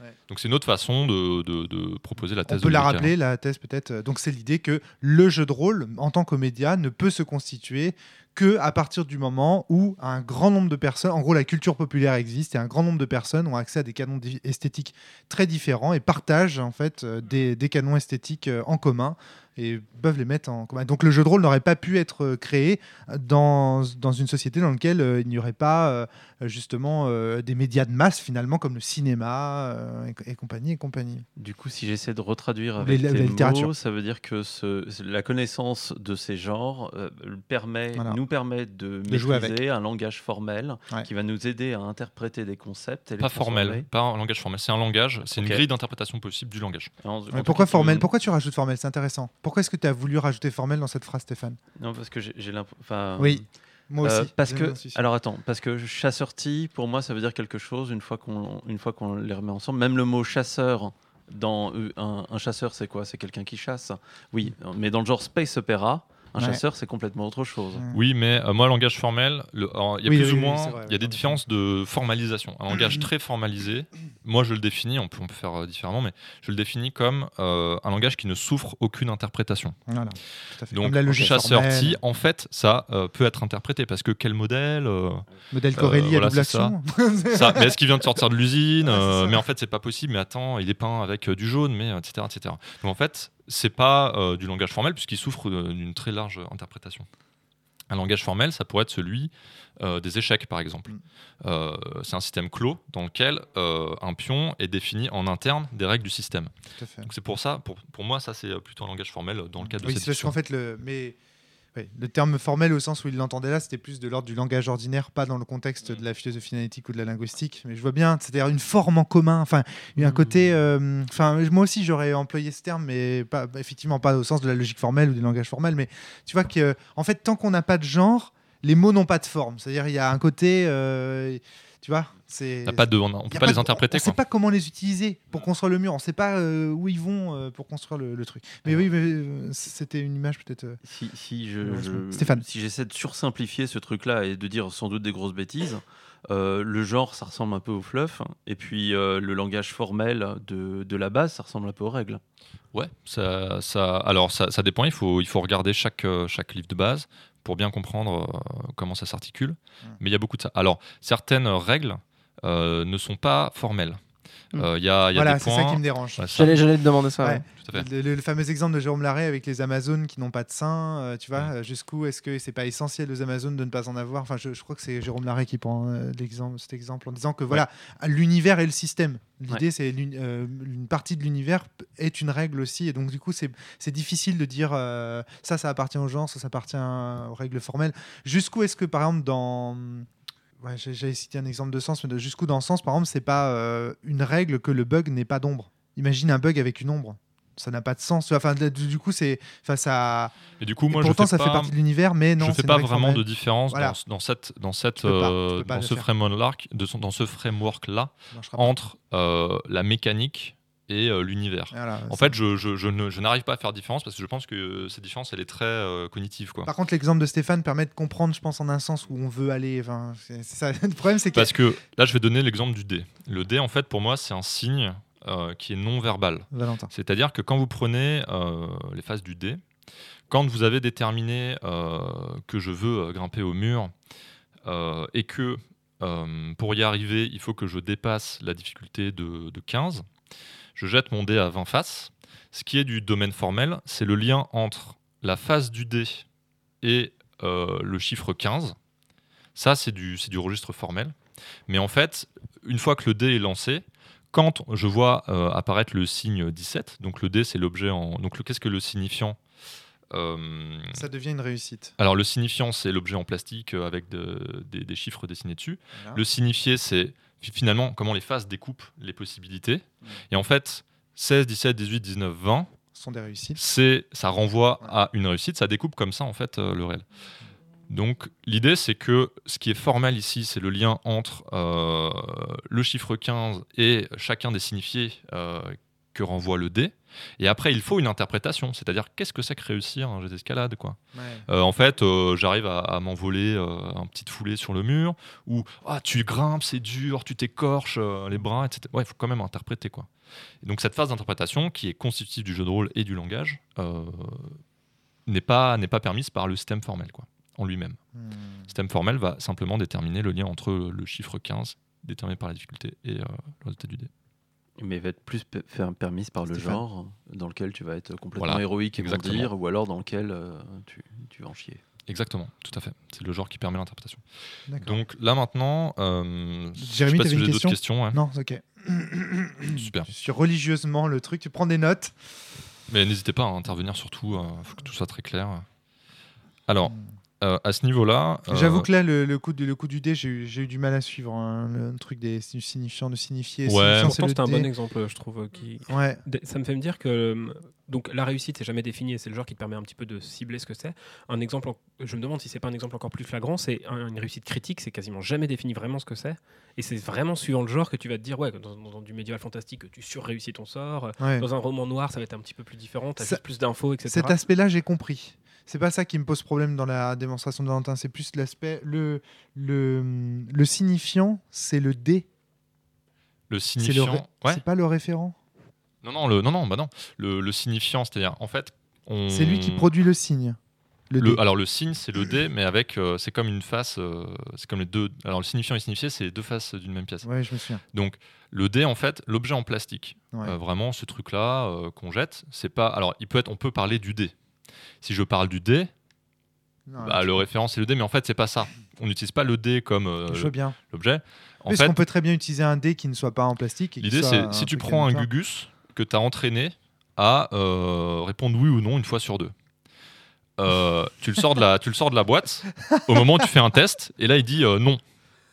Là en fait euh, il produit un signe euh, linguistique, tout ce que tu veux. En fait le dé c'est comme un Gugus qu'on a mis dans une boîte mais vu qu'on n'est pas des monstres, en fait on a inventé un artefact qui est super sophistiqué, Ouais. qui nous permet de produire un signe euh, discrétisé, donc avec euh, une, une certaine nombre de faces, et aléatoire. Donc c'est une production linguistique aléatoire. Pour le coup, en fait, je pense que le signifiant, c'est le dé posé de manière à exhiber le 17 Ouais, tout sur le fait, haut. ouais, exactement. Et lorsqu'il est, lorsque tu as un dé posé de manière à exhiber le 17 sur le haut, ça c'est le signifiant, et le signifié c'est 17. Bah, c'est 17, euh, voilà, c'est ça, c'est ça, ça découple la réalité. euh, 17 d'une dans le contexte euh, du fait que euh, un 15, Que- et, voilà, c'est 15 ça. 16, 17, 18, Exactement. 20 soit une réussite. 19, 20. Bah, une par réussite. exemple, c'est très intéressant. euh, on, je peux dire euh, le rose, le rose. Oh, dis donc. Ouais. Le je jeu de rôle ou jeu de rôle Jeu de rôle. Ah, d'accord, on va Et- et- non, je, je suis pour toutes les, toutes les nuances de rôle. Et euh, en fait, ce qui se passe, c'est que là, il y, y a deux façons différentes de produire un, un Un- signifiant. signifiant. C'est deux signifiants différents, puisqu'il y a deux façons Le de rose et le rose, ouais. Voilà ça. Mais en fait, les signifiés sont les mêmes. On, on- on découpe de la même manière, finalement. Le langage découpe de la Ah même non, non, manière. non, c'est- moi, quand Adrien Cahuzac me parle de jeu de rôle, euh, Alors, ça dépend, voilà, ta, Non, non, grille, Non, non, euh, ça dépend de la langue dont, que, que tu c'est un parles. excellent exemple. hein. Et donc en fait le dé finalement effectivement il y a plein de façons de découper réussite échec. En fait 1, 2, 3, 4 tout ça c'est équivalent. C'est comme si je prononçais euh, de manière différente la même chose. Ouais. Mais comment est-ce que, euh, comment est-ce que ça effectivement peut découper les situations? Mhm. C'est parce que le signifié bah, c'est tout ce qui est en dessous de 15 et tout ce qui est au-dessus de 15. Mais où est-ce que tu veux en venir? Alors ça c'était juste pour vous dire que euh, globalement on peut, euh, on peut considérer le dé comme un signe euh, non verbal. C'était un exemple pour illustrer, illustrer tout ça. Où je veux en venir, c'est que ma thèse, ce que je crois, c'est que l'étape d'interprétation est nécessaire pour construire des images, des impressions référentielles. C'est-à-dire que si euh, on formalise trop, bah, pour, être plus clair, on va éliminer l'étape d'interprétation. Et éliminer l'étape d'interprétation, c'est euh, ne plus autoriser d'impression référentielle par rapport euh, dans, une pathologie. Donc vais expliquer tout ça. hein. C'est beaucoup plus clair. Donc ça, c'est le premier point. Le deuxième point, c'est, je pense que le gameplay d'une partie de jeu de rôle, le gameplay linguistique d'une partie de jeu de rôle, c'est la manière d'articuler ces éléments que j'ai appelés euh, signifiants, signifiés, concept. Et la manière dont ça peut produire des images référentielles. Donc en fait, il y a un gameplay sous-jacent au jeu de rôle, dont on ne parle jamais, dont je, veux parler ici, qui est, donc je vais encore une fois détailler ça, qui est la, manière d'articuler ces éléments entre eux. Alors, premier exemple. Si je prends le jeu de rôle classique, défini comme, euh, un peu euh, informellement, un MJ, des joueurs, un scénario, le MJ qui a la responsabilité sur tout l'univers sauf euh, les personnages et les joueurs qui ont la responsabilité sur ces personnages-là. En fait, euh, l'idée c'est que se pose le problème constitutif du jeu de rôle dont je vous ai parlé, c'est que le langage est flou et qu'il faut l'interpréter pour donner du sens aux énoncés qui sont produits. Dans ce type de dispositif-là, c'est le meneur de jeu qui a la responsabilité euh, de l'interprétation de tout ce qui est en dehors des personnages. C'est lui qui va devoir valider ou invalider à tout instant, et tant que ça fait sens pour lui et tant qu'il interprète la fiction d'une manière euh, convenable pour lui, euh, alors on continue, on roule. Et c'est lui qui est un petit peu l'arbitre euh, sémiotique, si je puis dire, de la, partie, de la partie de jeu de rôle. Donc en fait, ça donne la responsabilité à un participant de constituer un cadre interprétatif et d'évaluer ce cadre interprétatif à la lumière de tous les énoncés des, participants. C'est-à-dire que je vais dire, bah voilà, euh, j'escalade, et le meneur de jeu faire, ouais mais non, tu vois, parce que les races euh, dans cet univers-là euh, sont complètement frêles, cette race-là, tu, tu peux escalader, mais ça va être difficile. Le joueur va faire, bon ok, d'accord. En fait, là, il a exprimé son, euh, son pouvoir interprétatif. Voilà, c'est pas uniquement ce que j'allais dire. C'est pas uniquement de sa responsabilité au meneur de jeu. C'est aussi euh, à la responsabilité de la base et des auteurs du jeu. hein. Euh, oui, non, mais ce qui se passe, c'est que pendant la partie, le meneur de jeu va interpréter la base, va essayer de comprendre la base et de comprendre le cadre interprétatif proposé par la base. C'est ça, exactement. Ouais. Mais c'est quand même lui qui a la responsabilité du cadre interprétatif de, de la partie en ce qui concerne ce qui est extérieur Ça au dépend. Moi, j'ai vu des jeux de rôle classiques, excuse-moi, hein, traditionnels, où les joueurs, les, les- les joueurs prenaient les, les bases et disaient non, non, c'est pas vrai. euh, Les Ventrou, ils peuvent faire ça. Regarde, c'est écrit Ouais. là. Tout à fait. C'est intéressant parce que dès lors, euh, à partir du moment où ils ont fait ça, c'est ce qui, ce, qui se- ce qui est dans la base et ce qui est écrit dans la base apparaît dans le texte de la partie. Et en fait, il me semble que ce que tu dis, c'est qu'en fait, tant qu'on retourne pas euh, à la base, euh, c'est euh, typiquement dans un dispositif traditionnel le meneur qui, lui, en fait, c'est sa propre interprétation euh, qui, Qui domine, qui, qui va apparaître dans le texte de la partie. Très bien. ouais. Ouais, ça, et ça, c'est très clair et très. Ouais, très c'est ça, le- ça le principe. Ouais. Par exemple, si vous prenez Nanochrome dans l'introduction, euh, jeu du Grumpf, vous avez euh, l'étape 0, euh, les joueurs se choisissent un protagoniste. Étape 1, euh, ils expriment, euh, les joueurs expriment qu'ils, ce qu'ils souhaitent faire dans la fiction. Euh, étape 2, le meneur dit ce qui se passe. Étape 3, on revient à l'étape 1 où euh, les joueurs expriment euh, ce qu'ils font dans la fiction. Donc en fait, là, on a vraiment la structure euh, du jeu de rôle qui est expliquée d'une certaine manière par le Grumpf, dans laquelle effectivement c'est le meneur de jeu à l'étape 2 qui dit ce qui se passe. Donc là, on a une, expression, explicitation du système d'une partie de jeu de rôle traditionnelle, dans lequel c'est le meneur de jeu qui a cette responsabilité-là de dire ce qui se passe en réponse aux volontés des personnages, si vous voulez. Donc il a la responsabilité euh, du cadre interprétatif euh, et de, de, de- de son image référentielle, de son impression référentielle à lui, que dépendent effectivement les actions des joueurs. Waouh. Et là, est-ce que vous avez la sensation d'apprendre quelque chose Euh, Jérémy, Stéphane, Antoine? Est-ce qu'on peut faire un petit tour de table là, pour savoir quelle impression ça vous fait quand il vous dit ça? Alors déjà, si j'ai bien compris le dernier point, euh, le, le MJ, en fait, il interprète le cadre interpré- interprétatif. Donc, c'est un peu une. une- Une méta-interprétation. Oui, c'est ça. Il y, a, il y a une, plusieurs couches. C'est un truc à tiroir. Ouais, ouais, tout à fait, ça c'est clair. Euh, alors moi, oui, non, j'écoute re- religieusement depuis le départ et euh, je trouve ça sympa. Il y a juste euh, une notion, je ne sais pas si on va en parler, donc euh, je l'évoque maintenant, euh, c'est la part de l'émotion dans l'interprétation. C'est-à-dire que on- quand on parle, euh, je prends un exemple, euh, pendant la Jérémy. partie, euh, un joueur dit oui, euh, je prends une chaise et je tape, je tape sur, sur tel, tel personnage.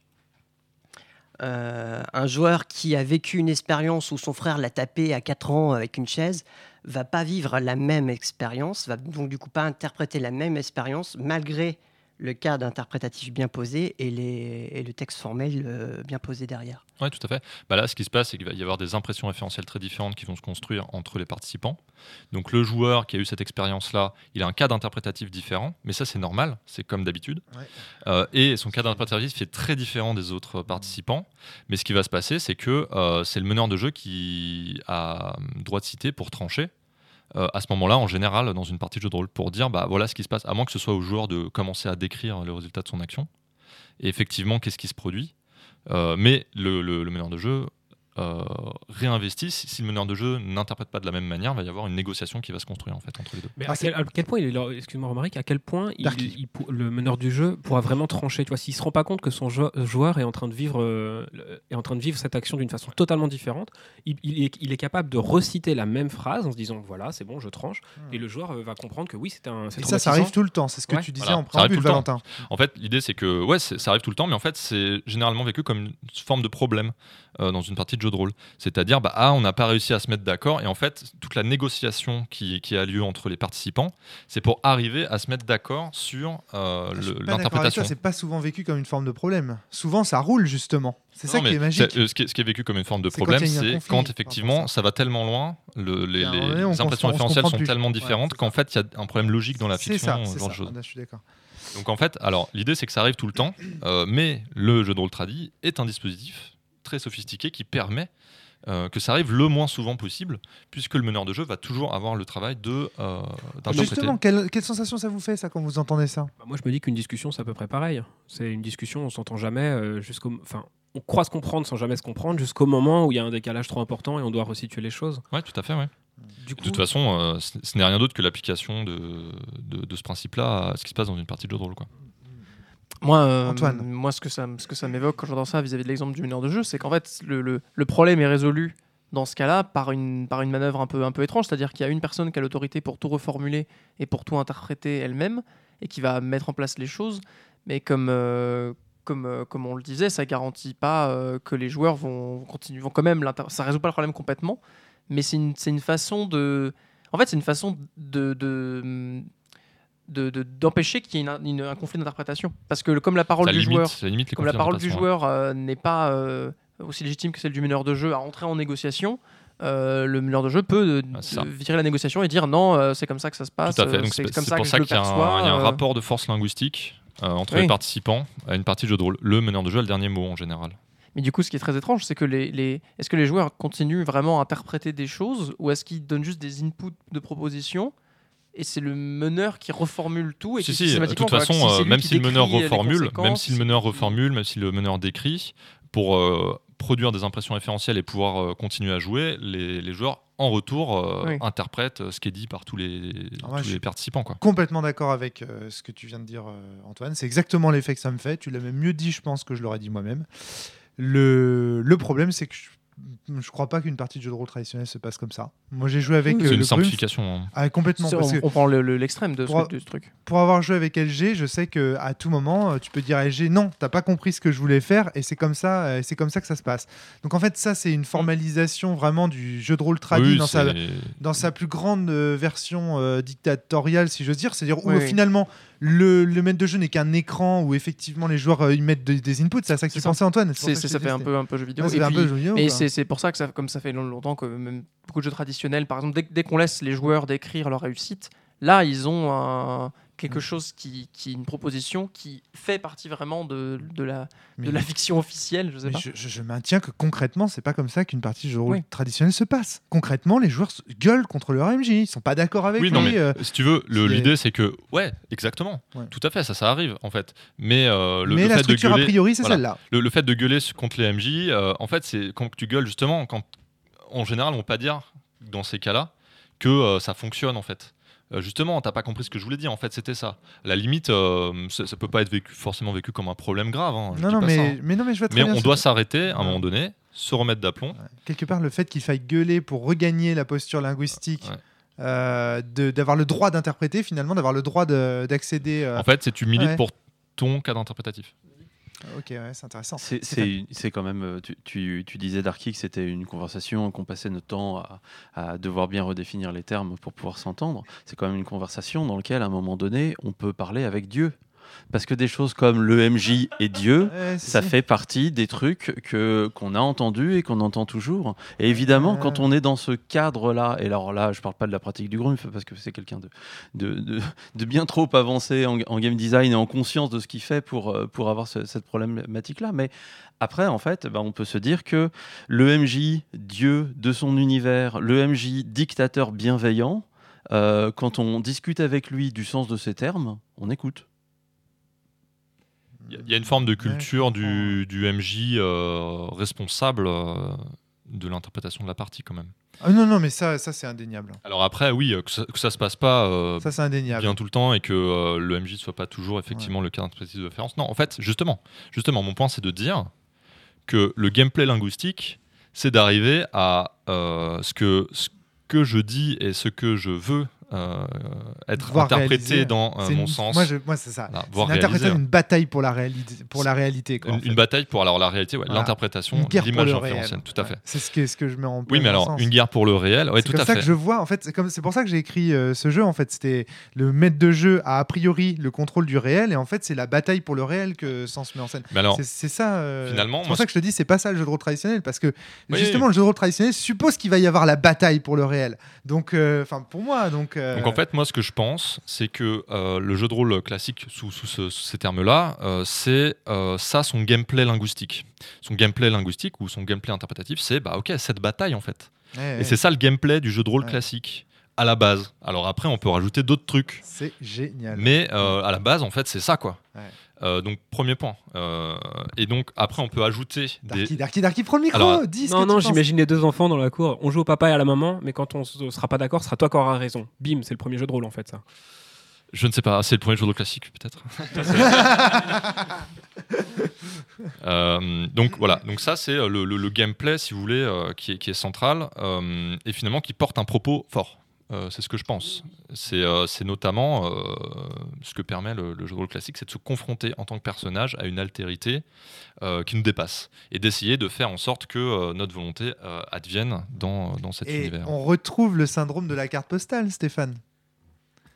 Parce que, parce oui. que du coup, dans ce cadre-là, le, quoi le syndrome de la carte postale le, le MJ devient cette espèce de grand méchant indépassable que tous les, de- contre lequel tous les joueurs vont devoir s'allier en dépit de leurs différences et partir à l'aventure pour vaincre le, le grand méchant. Tu vois ce que je veux dire euh, Je, Stéphane je- je vais re-raconter ça. En fait, Ouais. ce que j'appelle le syndrome de la carte postale, c'est l'idée que dans beaucoup de. Alors, même si c'est pas le cas d'absolument tous, mais souvent, dans du jeu de rôle, euh, et dans du jeu de rôle traditionnel, mais, mais pas forcément que, on joue des gens très différents qui vont s'allier pour euh, vivre des aventures, faire des enquêtes, lutter pour faire rejaillir le bien. Et euh, en fait, tu as, ça comme dans une petite boîte, et puis c'est comme si tu changeais la carte postale derrière et tu mettais dans l'espace. Et hop, tu changes la carte postale et tu dis, et il y a là, là, il y a un château, un La boîte dragon. à JDR. La boîte à JDR. bah ouais, tu penses à fond. Et, et fi- finalement, en fait, tu as cette espèce de. toujours les mêmes petites figurines qui font toujours la même chose. Sauf qu'en fait, ouais, tu as, changé le décor. Mais ce- ce- ce- cet argument se déploie dans un cadre dans lequel justement on en parlait. C'est le problème, c'est que ce syndrome-là, il a surtout lieu quand quoi? Quand il n'y a pas de règles spécifiques. C'est-à-dire quand on fait un jeu de rôle traditionnel avec un, avec un système zéro traditionnel. Tu vois ce que je veux dire, euh, Stéphane? C'est là qu'on va retrouver ce, ce, ce truc-là.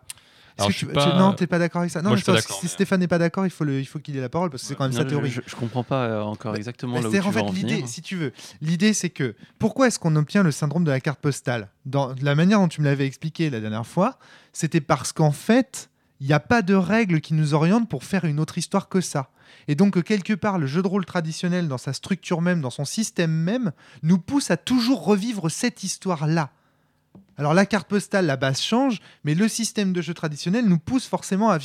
Et là, je trouve un argument chez Valentin pour expliquer ceci, en disant c'est parce que la forme même, la structure linguistique du jeu de rôle traditionnel, en fait, nous pousse à voir le MJ comme celui qui est dépositaire de la réalité au départ, et nous les joueurs avec nos compétences très différentes, on va devoir reprendre le contrôle du réel. On va devoir créer notre histoire dans ce contexte. Au départ, il n'y avait rien. Puis vint le MJ. Puis les joueurs sont apparus. Et là, les joueurs ont créé des choses. Et là, c'est progressivement, ils ont dévoré le MJ, en fait. Parce qu'à un moment donné, l'histoire du MJ, on s'en fout. Ce qui compte, c'est l'histoire des fils d'Adam et Ève. Dieu, on l'a oublié entre-temps. On sait plus qui c'est. Et donc, tu vois, c'est c'est ça, en fait, le, le- le truc. euh. Ouais, c'est le problème de la carte postale avant le petit-déj, un peu. hein. Ah oui Oh, les concepts qui se mélangent. Oh mon dieu. Non mais le- c'est c'est ça, c'est-à-dire qu'en fait, en gros, la structure linguistique du jeu de rôle nous amène naturellement, nous, euh, a fait système et nous amène naturellement à rejouer la même partie de jeu de rôle si on n'y prend pas garde. Alors, la même partie, non, une, une structure commune. Euh, je pense que la, oui, la- la- excuse-moi, j'exagère Voilà. un peu. voilà. le- le- les, les manières, la manière dont peut se déployer euh, la question de la confrontation entre des personnages avec leur volonté et un, un univers euh, extérieur peut se déployer de plein de manières différentes. Oui, pardon. Il y a vraiment énormément de, de manières, mais t'as c'est très très riche en fait. Parfois c'est le masque euh, et contre les inspirés, parfois c'est Sens contre les bugs, parfois c'est euh, les vampires contre les premiers euh, Mathusalem, parfois c'est... Bref, on a juste changé la carte postale. Excuse-moi, mais enfin... Alors, Il a raison, il a raison, cet homme a raison, mais il ne le sait pas, c'est ça qui est fou. non, mais en tout cas, voilà, je, je- là, je comprends bien. non, mais c'est une manière en fait. Alors, c'est quand même très, très efficace comme système. C'est- très sophistiqué le jeu de rôle traditionnel parce Oui, que du coup, Oui. Euh, les joueurs sont dépositaires de leur volonté, euh, luttent contre un univers, mais en fait, c'est énormément de, de- de fiction, de manière de voir euh, la narration qui, qui est incluse dans ce système-là. Donc en fait, euh, c'est très, très efficace. Et moi, je me demande, mais euh, je commence à avoir des pistes historiques, mais comment est-ce que les, les- les types ont, ont pensé à faire ça? Parce que c'est super malin. C'est super malin comme manière d'organiser la parole autour de la table. Quoi.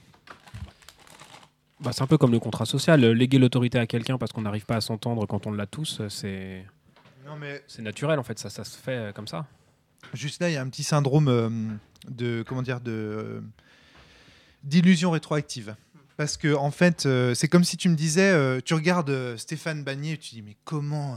Comment l'évolution, comment la sélection naturelle a pu créer un organisme aussi complexe Non, mais je suis Aussi pas naïf. magnifique. Je suis pas Non, naïf. voilà. Quand je dis ça, euh, c'est probablement que ce soit des essais-erreurs, que ce soit pas du tout conscient. Voilà, c'est ça, ce exactement. C'est- Mais je, me- mais je me dis, c'était quand même euh, une prouesse euh, rem- remarquable, quoi. Non, c'est c'est- oui, mais personne ne l'a accompli. Mais bien sûr, mais je Donc, suis pas en train de.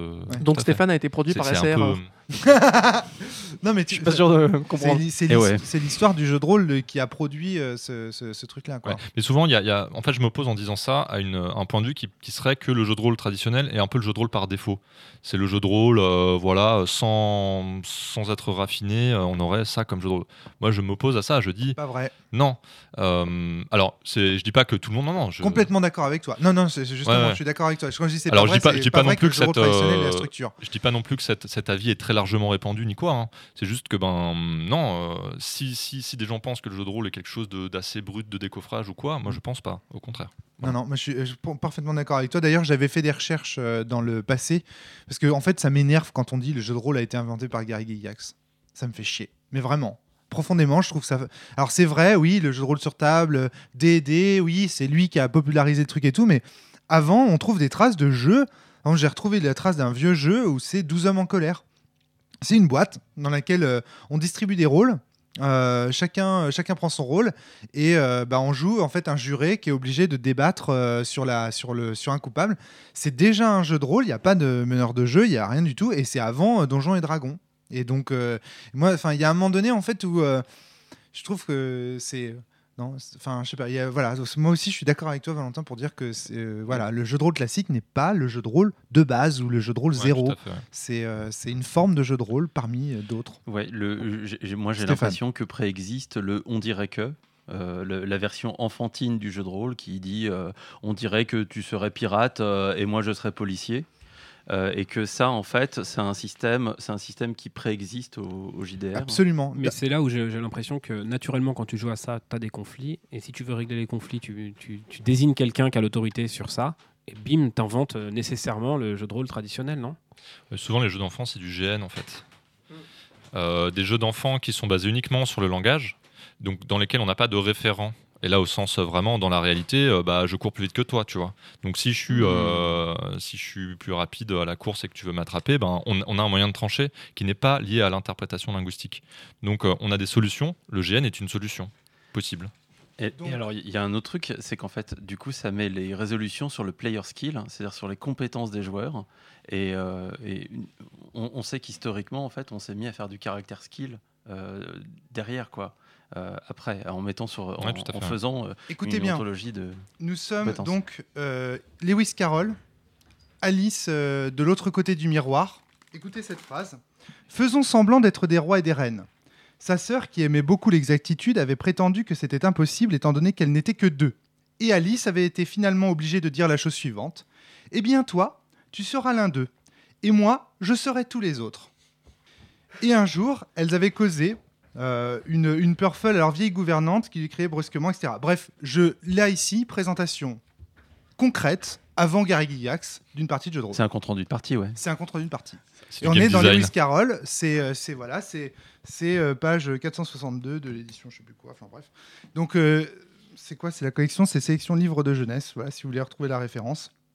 Donc euh, euh, c'est une sélection de quatre livres, il y a Le Monde du silence dedans, Le dernier des Mohicans, Raison perdue, Alice au pays des merveilles, et dedans donc euh, page 462, on trouve une formulation euh, concrète du jeu de rôle traditionnel avec donc euh, ces deux sœurs qui décident de faire une partie de jeu de rôle. Concrètement. Et après, Alice a commercialisé du supplément et c'est devenu la merde, c'est ça? Voilà, c'est ça. Exactement. Et là, c'est devenu Alice au pays des cauchemars. Donc, Enfin, voilà, tout ça pour dire que euh, tout ça ne vient pas de nulle part et n'a pas été créé dans les années 70. C'est une longue euh, Oui, histoire. tout à fait. oui. Donc voilà. Et donc je suis de- tout- complètement. Mais, du coup, pourquoi, d'un point de vue linguistique, il est bien foutu ce dispositif? Ah bah parce que juste, pardon. Je te- je t'en prie, euh, reformule pour. euh, Parce que justement, il, euh, il, euh, le problème, si tu veux, c'est qu'on n'est pas sûr de, de- de- d'être ensemble au même endroit au même moment. Parce qu'on n'est pas sûr d'utiliser les mêmes mots et les mêmes termes. Là, on centralise l'information en demandant à un ordinateur central, qui est le meneur de jeu, de bien valider le fait qu'on, euh, parle des, des mêmes signes. Et quand il y a une opposition, on, on est, on est toujours au même endroit, MJ Oui, c'est bon, vous, vous êtes, euh, vous, vous êtes dans le même cadre Je, vous invite à, à- à écouter des parties de jeux de rôle enregistrées, à avoir un point de vue réflexif sur vos parties de jeux de rôle. Euh, alors peut-être pas avec vos pratiques alternatives euh, anarchistes, hein, parce que peut-être ça va pas se passer comme ça, mais dans des parties voilà, plus classiques, dans des, dans des pratiques plus majoritaires, euh, le, le MJ a, a souvent le dernier mot et utilise euh, très fréquemment ce pouvoir-là de, de, de référent, quoi, Complètement. d'interprétation. Ok, à un moment donné, on n'est pas d'accord. Le MJ fait Bon, ok, on va dire que toi, euh, t'es à côté du bateau, tandis que toi, t'es plutôt en bas, euh, en train de gérer euh, ta sœur. Ça vous va? Et là, du coup, euh, il y a le ça vous va quand même. C'est ça, le, tu- le tu- ça vous va est très, court. important. Ouais, ouais, c'est ça. C'est pour ça que la définition que tu donnes, euh, Valentin, est très- du jeu de rôle traditionnel. On sent que tu es un anarchiste hein, parce que tu, tu exagères un peu là. Mais voilà, tu vois, je trouve qu'il y a plus de, hum, il y a quand même plus d'échanges euh, entre le meneur et ses joueurs. Mais je vois très bien Alors- ce que tu veux dire, et c'est un combat de récupérer l'autorité. Le, gameplay du jeu de rôle euh, classique, c'est ça. C'est ça, ce gameplay, quoi. Et, alors, souvent, on va parler du, du gameplay du jeu de rôle classique euh, comme euh, des compétences, des caractères, des scénarios, etc. Moi, je pense qu'il pour revenir vraiment à une base encore plus profonde, euh, on, on peut dire, ouais, le, le- le gameplay vraiment euh, au cœur de, de- de- l'enjeu interprétatif, euh, c'est celui-là. Et il y a d'autres jeux qui répartissent la parole de manière différente et qui proposent un gameplay linguistique, si vous voulez, différent. Donc je prends pareil. euh, Vas-y, je prie. Mais du coup, euh, avant, avant d'aller sur cet exemple-là, moi j'avais une, une sorte de double question là-dessus. Euh, ce, ce conflit qui émerge dans ce gameplay-là entre joueurs, euh, joueurs et meneurs de jeu, euh, au début tu le définissais comme, une, comme, un, comme un problème, comme des différences d'interprétation. Mais est-ce que c'est vraiment un, un problème dans la mesure où ça peut être quelque chose qui est recherché parce que c'est aussi une forme de gameplay? Est-ce en- que ça peut être quelque chose que les gens recherchent Bien sûr. Alors, et tu vois pas comme un quand, problème? quand je te dis que c'est un problème, c'est un problème quand il y a effectivement des différences d'interprétation fortes. Euh, le gameplay de confronter justement euh, les interprétations, ça c'est pas un problème, c'est justement le jeu quoi. Je sais pas si ça Oui, répond à ta question. Non, On peut un pas imaginer un groupe problème qui de recherche à ne pas se comprendre. Ça, c'est pas possible. Alors Ouais. si, attention, j'en petit arrive. peu, un petit peu. Alors Non, difficilement. Non, non, non, non. Alors j'ai un but, à un exemple. moment donné, c'est d'arriver à un, à un moment où on se comprend. C'est de se toucher l'un l'autre. Oui, mais avoir un peu d'altérité en chemin, c'est c'est aussi ce qui est intéressant. Attends, ne pas se comprendre en ce sens-là, c'est pas uni- c'est pas être altérité, c'est être dans deux mondes différents. Il n'y a pas d'altérité si on n'est pas dans le même monde. C'est comme si tu me disais les gens ont intérêt à l'un à vivre sur Proxima du Centaure et l'autre sur le Soleil. Ça, ça- tu vois, c'est non, c'est pas ça. On a intérêt à se revoir. à- à- si tu veux de l'altérité, il faut que les gens ils soient sur la même planète, sinon ça fonctionne pas. Tu vois, on- donc on peut pas avoir intérêt à avoir Bah, des grilles je, interprétatives. je sais différentes. pas, tu peux être sur, pas sur la même planète mais dans la même galaxie et ton gameplay et ton challenge c'est de d'abord aller sur la même planète pour ensuite euh, faire d'autres trucs. Hmm. Mais je, que- je, je- je sais pas, Bah, je trouve que ça peut être une forme de. de... Je t'invite vivement, si tu veux avoir Ouais. ce type d'expérience, à aller faire des parties de jeux de rôle avec des gens qui parlent des langages qui ne sont pas les tiens. Je trouve ça ironique. Je trouve ça ironique parce que j'ai l'impression que vous vous comprenez pas. là. Si, si, si, si, je vois, je vois parfaitement ce qu'il veut dire. C'est que par contre, le, le, le fait, le flou de l'interprétation peut apporter de la richesse. Alors justement, j'en parle tout de C'est suite. parti. euh, avec l'exemple de Shades et de, dans une moindre mesure, la vie de l'absent. Voilà. Euh, euh, L'idée, c'est que dans ce genre de jeu-là, euh, donc il n'y a pas de meneur de jeu, le- les responsabilités des joueurs sont euh, les mêmes pour tous les, tous les participants. Euh, et euh, on n'a pas de, on n'a pas ou très très peu de phases méta, c'est-à-dire de moments où on peut se mettre d'accord sur euh, notre grille interprétative. Parce qu'en fait, le metagame sert aussi à se mettre d'accord sur la grille interprétative. Genre, attends, tu veux dire que le mur, il fait 3, 3 mètres, 3 de mètres haut. de haut, 3 en- mètres, 3 mètres. 3 mètres comment 3 mètres genre... euh, 3 mètres genre. euh, ça. En fait, le, Gros mètres ou des voilà. petits mètres euh, vraiment vous vous rendrez compte si jamais vous faites des parties où vous forcez à ne jamais euh, parler euh, Méta. autrement, voilà, jamais parler méta, que c'est très dur. Et notamment euh, Shades, ce jeu-là, euh, et il y a beaucoup de jeux qui explorent ça, on est dans un gameplay linguistique très différent. Alors le gameplay linguistique de Shades, c'est notamment qu'on n'a aucune manière de se mettre d'accord, que d'être très à l'écoute des autres et d'être euh, complètement, d'essayer de comprendre la grille interprétative de chaque autre en utilisant uniquement les énoncés produits sur euh, le, référent fictionnel. Et donc on est dans un gameplay où on est obligé de tous s'écouter, de tous essayer de se comprendre euh, pour essayer de construire des impressions expérientielles communes. Et s'il y a des contresens qui apparaissent pour nous, on réévalue sans cesse ce, qu'on- ce qui nous apparaît être des contresens pour essayer de se projeter dans la grille interprétative de tous les autres pour que ça fasse sens. Et on fait ça en boucle, en boucle, en boucle. Dans Shades notamment. Parce que, que en ce cas-là, en fait, on nous a retiré deux béquilles, qui est celle du meneur, qui est là pour euh, remettre les choses euh, au carré, et puis celle du, du metagame, qui est là pour se redonner une, une définition en disant Oh, mais tu veux parler de quoi? Ça, pour négocier en fait l'interprétation des, des termes. En fait, ça construit un gameplay linguistique qui est euh, très intéressant. Mhm. C'est euh, celui bah, de l'écoute, de euh, la réévaluation de notre cadre interprétatif. Euh, et ça, c'est le, le jeu est très différent. Donc là, vous commencez peut-être à, à comprendre ce que je veux dire, c'est que le gameplay linguistique d'un jeu, quelque chose qui est vraiment sous-jacent et, et- et assez peu explicite, euh, a, a, hum, fort intérêt à être euh, construit de manière à Ouais. ce qu'on puisse faire des jeux Ouais. qui exploitent ce, ce- ce gameplay oui. linguistique-là. Tu es en train de nous dire il existe un déterminisme linguistique que vous n'avez pas forcément, dont vous n'avez pas encore pour l'instant conscience. Il y en a qui en conscience. Il y en a en conscience, bien sûr. manière, oui, ouais. oui, oui, bien sûr.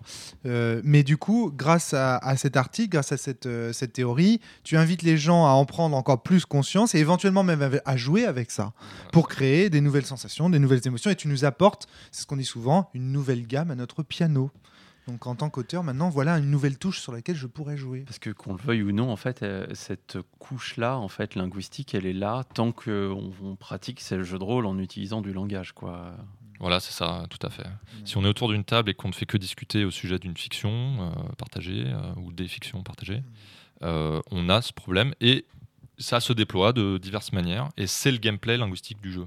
C'est excellent. Si vous prenez par exemple euh, un jeu de ma création qui s'appelle le Fast Food du jeu moral, qui est un petit jeu qui joue à deux joueurs, un meneur, un joueur. Tu crées des jeux, toi. Ouais, je crée des jeux, ouais. Ah, mais Et, tu Il y euh, des choses qui changent. hein. Ça change, ouais, c'est dur. Ouais. Il est même Quand disponible. ça change, euh, ça change. Faut disponible sur le net. En fait, dans ce dispositif, il y a un retournement du rôle du meneur et du joueur. Le meneur de jeu a un rôle euh, unique, c'est celui de poser des questions au joueur.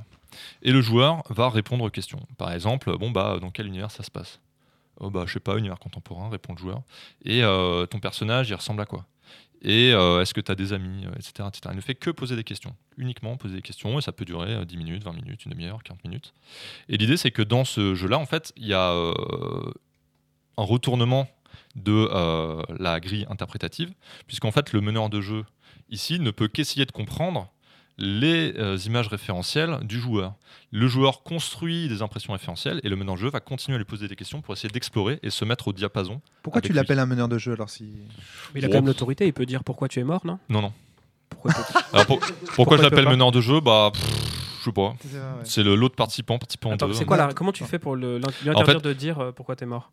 Dans quelles conditions on a retrouvé ton corps, par exemple? Alors voilà, là c'est euh, une question orientée. Euh, c'est possible, c'est possible de faire ce genre de choses. Effectivement, dans quelles conditions on a trouvé ton corps, mais euh, c'est pas dans la pratique du jeu. Donc c'est un jeu à tradition orale. Mm. Donc en fait, euh, quand j'explique le jeu, euh, je dis bah non, il faut, il faut uniquement des questions ouvertes et pas de questions fermées. Je, pense que tu l'appelles le meneur de jeu parce que c'est le joueur qui n'a pas de personnage, finalement. Ouais, c'est ça, un peu tout à par fait, ouais. défaut. Ouais, c'est ça. J'ai pas de personnage, mais en fait, c'est dans, dans le texte du jeu, c'est euh, dans le texte du jeu. Quand normalement, quand tu expliques le jeu, le, ouais, le jeu, il y a deux. au jeu. Ouais, c'est ça. Alors il y aura d'autres jeux. Il y a tu. euh, en pointant Stéphane et je et je c'est le joueur et tu c'est le, le personnage ou l'inverse je sais plus Enfin, voilà il n'y a pas le mot meneur de jeu et le mot joueur Mhm. Pourquoi je te questionne là-dessus Tout simplement, c'est parce que tout à l'heure, on a parlé du jeu de rôle traditionnel comme s'il s'agissait de quelque chose de monolithique. Et moi, je n'oublie jamais que chaque jeu traditionnel pose, pose les règles de son meneur de jeu. Et que c'est pas évident, en fait, que, euh, que le, jeu, le jeu de rôle traditionnel n'existe pas. Moi, c'est souvent, euh, souvent ce que je dis, parce que chacun a le sien. Parce que oui alors moi je fais des je fais des, des traits assez grossiers hein. Oui, Euh, non, mais je comprends bien. Mais je comprends. C'est juste pour dire que parfois, les responsabilités, même dans certains jeux dits classiques, les responsabilités linguistiques ne sont pas si évidentes que ça. ah non mais c'est clair Et voilà. É- évident alors après là voilà je Moi, j'en ai, pas mal en euh, exemple. hein. il faudrait vraiment s'attacher à chaque même pratique, Mm. euh, au-delà de chaque jeu. Il faudrait regarder qu'est-ce qui se passe effectivement dans chaque partie de jeu de rôle, euh, Exactement. comment est répartie l'autorité, Oui, comment euh, l'autorité linguistique quoi. Ce qui est Qui intéressant, c'est que l'autorité linguistique pour toi, c'est de, de l'ordre de l'interprétation du meneur. Pardon, excuse-moi. Ouais. C'est de l'ordre de l'interprétation du meneur ou alors c'est de l'ordre de le- ce que l'auteur en dit? Non non, c'est ce qui se passe à la partie de jeu de rôle, c'est le Ouais, meneur. d'accord. C'est- On parle de système. On parle pas de règles. Et oui, et du coup, en fait, on, on peut ramener un autre cas, en fait, qui est connu dans les parties de jeux de rôle, hein, qui est le cas du joueur expert. hein. Quand on est dans un dispositif tradit Exactement. et qu'on se retrouve avec quelqu'un qui, euh, option 1, connaît mieux le, le- la mécanique, le système de jeu et la base, et du coup la pensée de l'auteur, et du coup va, le- va le ramener à la table. Mm. Et du coup, là, ça crée un clash avec l'autorité, et en fait, là, on peut se rendre compte que c'est même l'autorité linguistique, en disant non, c- euh, cette compétence, ça veut pas dire ça. Euh, ou euh, quelqu'un qui va, euh, qui va vous raconter que ah ouais, mais le Japon à cette époque, il n'était pas comme ça. Et qu'en fait, non, non, les, les armures, elles marchaient pas comme ça. Puis le Bushido, c'est pas ce qu'on croit. La question, il y a beaucoup, il y a même beaucoup d'articles qui euh, traitent de comment gérer un joueur expert à la table de jeu. Alors c'est bizarre, Ouais, c'est bizarre ouais. que ça existe ce genre d'article-là. Et ben en fait, c'est pour répondre à, à ce problème, quoi. C'est qu'il y a des conflits de euh, d'autorité interprétative euh, autour de la table de jeu, quoi. Oh, c'est génial. Ouais, Donc, je reviens juste euh, au- à l'exemple du fast-food du jeu moral pour dire que là, en fait, on est dans un cadre où euh, celui qui a autorité pour, euh, pour euh, bah, produire euh, simplement des, des énoncés euh, qui ne sont pas des, des questions, c'est le, c'est le joueur. Et en fait, lui, euh, il n'est pas dans, euh, un problème, dans un problème d'interprétation. Il fait que répondre à des questions. Donc, il répond à des questions, il construit, lui, une image référentielle euh, qui lui est propre et euh, il continue à élaborer ça. Le meneur Ceci, de jeu. ceci dit, je suis d'accord avec Darky pour dire qu'il y a un petit problème euh, quand même, parce que à partir du moment où tu poses une question, euh, Oui, genre, alors la eh, question. tu me- vis ouais, dans quelle maison? Tu présupposes dans l'univers qu'il existe des maisons, donc tu dépossèdes le jeu. Alors, C'est toi qui as l'autorité, clairement. Ouais, ouais, l'idée, c'est le joueur qui va dire mais j'ai pas de maison. Ou alors euh, Ah ouais, d'accord. En tout cas, si tu peux balayer les questions, euh, c'est tu peux comme balayer si les avais questions, pas. ouais, tout à fait. Enfin, si- si- si Euh, il te répond si. qu'il n'a pas de maison, ça veut dire que certains autres en ont. Parce que tu as mais introduit Ou le. non, dire, ça euh, n'existe pas les maisons. Ah voilà, ça. c'est- Ouais, ça- voilà. Du coup, du coup, à quoi servent les questions Si quelle que soit la question que tu peux me poser, je peux dire c'est pas Alors, vraiment ça. justement. En fait, Exactement. Et bien justement, à quoi servent les questions? Les questions servent euh, au meneur de jeu pour essayer d'explorer. euh, L'imaginaire du joueur. voilà, exactement. C'est un jeu de rôle psychanalytique, si vous voulez. Hmm. C'est- quoi l'objectif du... Ça m'intéresse. Ouais, tout à fait. Le- Bah, je, je- je vais aller jusqu'au bout. Bon, simplement là pour le propos, euh, je, je termine euh, juste là, c'est de dire, bah voilà, là en fait, il n'y a pas de conflit interprétatif, puisqu'il y a un des deux participants qui est le joueur qui est dans un rôle de explorer euh, son, son imaginaire, et l'autre qui essaye de comprendre en interprétant les signes que lui envoie euh, le joueur à travers des questions. Il va essayer de- d'explorer comme ça euh, bah, tout l'imaginaire du joueur. Alors l'objectif, c'est quoi? C'est qu'en fait, euh, à la fin du face du jeu moral, y a, on change de dispositif linguistique et le meneur de jeu a le droit d'imposer un drame dans la vie du, du personnage. Donc ça, c'est à la base du, jeu. Et à la suite de ce drame, un choix cornélien entre euh, deux, deux issues possibles. Donc là, on, retourne les, euh, les, euh, l'autorité en fait de, la partie. On change de, microsystème, si vous voulez, et le joueur doit se plier à l'un des deux choix. Donc en fait, l'idée, c'est vu que c'est un jeu de rôle qui explore un peu l'inconscient et l'univers intérieur du joueur, celui-ci peut se dévoiler plus ou moins plus ou moins en fait tout simplement. Et euh, plus il se dévoile plus il met ses tripes sur la table si vous voulez.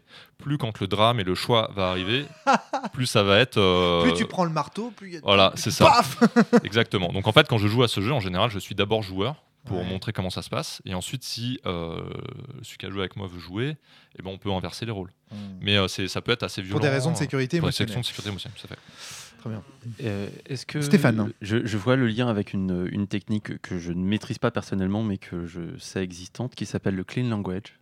Clean language, c'est une technique d'écoute active euh, qui consiste à aller explorer la problématique de quelqu'un, typiquement dans une relation euh, coachée, euh, enfin coach et, personne coachée, aller explorer cette problématique en veillant à, à bien formuler les choses de manière à ne pas envahir son langage de ses propres termes. Et en fait, ça sert par exemple à entamer une exploration symbolique dans laquelle finalement la, la personne, le coaché en l'occurrence, euh, peut, euh, parler de, quelque chose qui, qui l'embête dans sa vie et qui, euh, qu'il qu'il aimerait bien répondre. Mais en fait, il peut en parler d'une manière entièrement symbolique. euh, et, euh, et dire que euh, voilà, si je dis que ce qui m'ennuie c'est les poissons, il se peut qu'à la fin en fait, dans cette conversation, j'ai trouvé une solution à mon ennui des poissons, sans que jamais le coach n'ait compris le signifié ou le concept euh, ou Concept, le. Poisson, référent C'était les poissons. de, de, de ce qui, de ce qui s'était appelé les poissons dans cette conversation-là. Là, on a une sorte de langage poétique, en fait, ce qui est possible d'explorer en jeu de rôle. C'est-à-dire qu'on a euh, des, des différences entre euh, signifié et concept et des correspondances euh, entre signifié. Bon, c'est un peu compliqué, pas rentrer là-dedans. Mais si, si, si, si, si, il faut rentrer. Alors, un, ok. un- langage, du coup, un langage Comment il a pris l'autorité là. Langage métaphorique, bah, par exemple, dans le fast-food du jeu moral, puisque tu cites ce genre de- de- d'expérimentation, on peut tout à fait euh, faire une partie dans laquelle je vais euh, présenter une situation fictionnelle avec un personnage qui, me, qui ne me ressemble pas du tout, et j'ai des problématiques euh, graves, et je vais dire, oui, il y a une peste magique, on, peut le rapprocher métaphoriquement de problèmes de la réalité, si vous voulez. Donc là, oui, il y a complètement une, comment dire, une, une correspondance possible. D'ailleurs, toute la psychanalyse est un travail euh, sur les correspondances euh, symboliques, euh, notamment, enfin, Hmm. un- une partie de la Une psychanalyse. partie de la psychanalyse. Euh, alors pour continuer, euh, je vais pas faire tous les dispositifs euh, de jeu de rôle possibles et les décortiquer en termes de quel est le gameplay sous-jacent euh, à ces dispositifs. Mon, mon message, c'est simplement de dire, eh ben, en fait, le gameplay, euh, l'autorité interprétative, comment elle est répartie, qui euh, a euh, le dernier mot sur quoi, euh, et aussi comment est-ce qu'on délimite euh, les signifiés euh, au cours d'une partie de jeu de rôle, euh, à quel point est-ce qu'on fait usage d'un référent, par exemple, c'est-à-dire euh, dans un grandeur nature, le référent, la corporalité, euh, a un rôle de, de, comment dire, de médiateur. Marqueur. ouais. Voilà, c'est ça, de médiateur dans les, dans les, dans les relations euh, au Des cours du talons. jeu. Des talons. un étalon. Exactement. Donc en fait, euh, pour pas pour pas continuer euh, trop longtemps, euh, je pense qu'il y a quelques réflexions qui me viennent à, à ce niveau-là sur quels conseils je peux je peux je peux donner à la suite de, de, de- de ça pour essayer de comprendre comment comment faire des jeux de rôle sous cette grille-là, hein, qui est une grille possible, je le rappelle, qui n'est pas du tout la panacée euh, ultime. Ce serait déjà euh, bon bah comment s'articulent les règles qui régissent, la, production du sens dans la partie. Comment est-ce que le gameplay linguistique du jeu est en lien avec l'objectif du jeu? Et euh, ça, c'est quelque chose auquel je réfléchis vraiment beaucoup. C'est, ben, ok, euh, j'ai un, objectif pour mon jeu, je veux explorer, par exemple, des situations, je veux explorer des problématiques, je veux explorer euh, des, questions, des questions particulières. Et bien, comment je répartis finalement, on pourrait dire l'autorité, mais moi je vais un petit peu plus en profondeur. Comment on répartit ces règles qui régissent euh, les cadres interprétatifs, euh, l'autorité interprétative de chacun des participants, avec euh, parfois justement des règles qui ne permettent pas de pouvoir euh, se référer à une parole méta pour pouvoir valider ou invalider des propositions, etc. etc.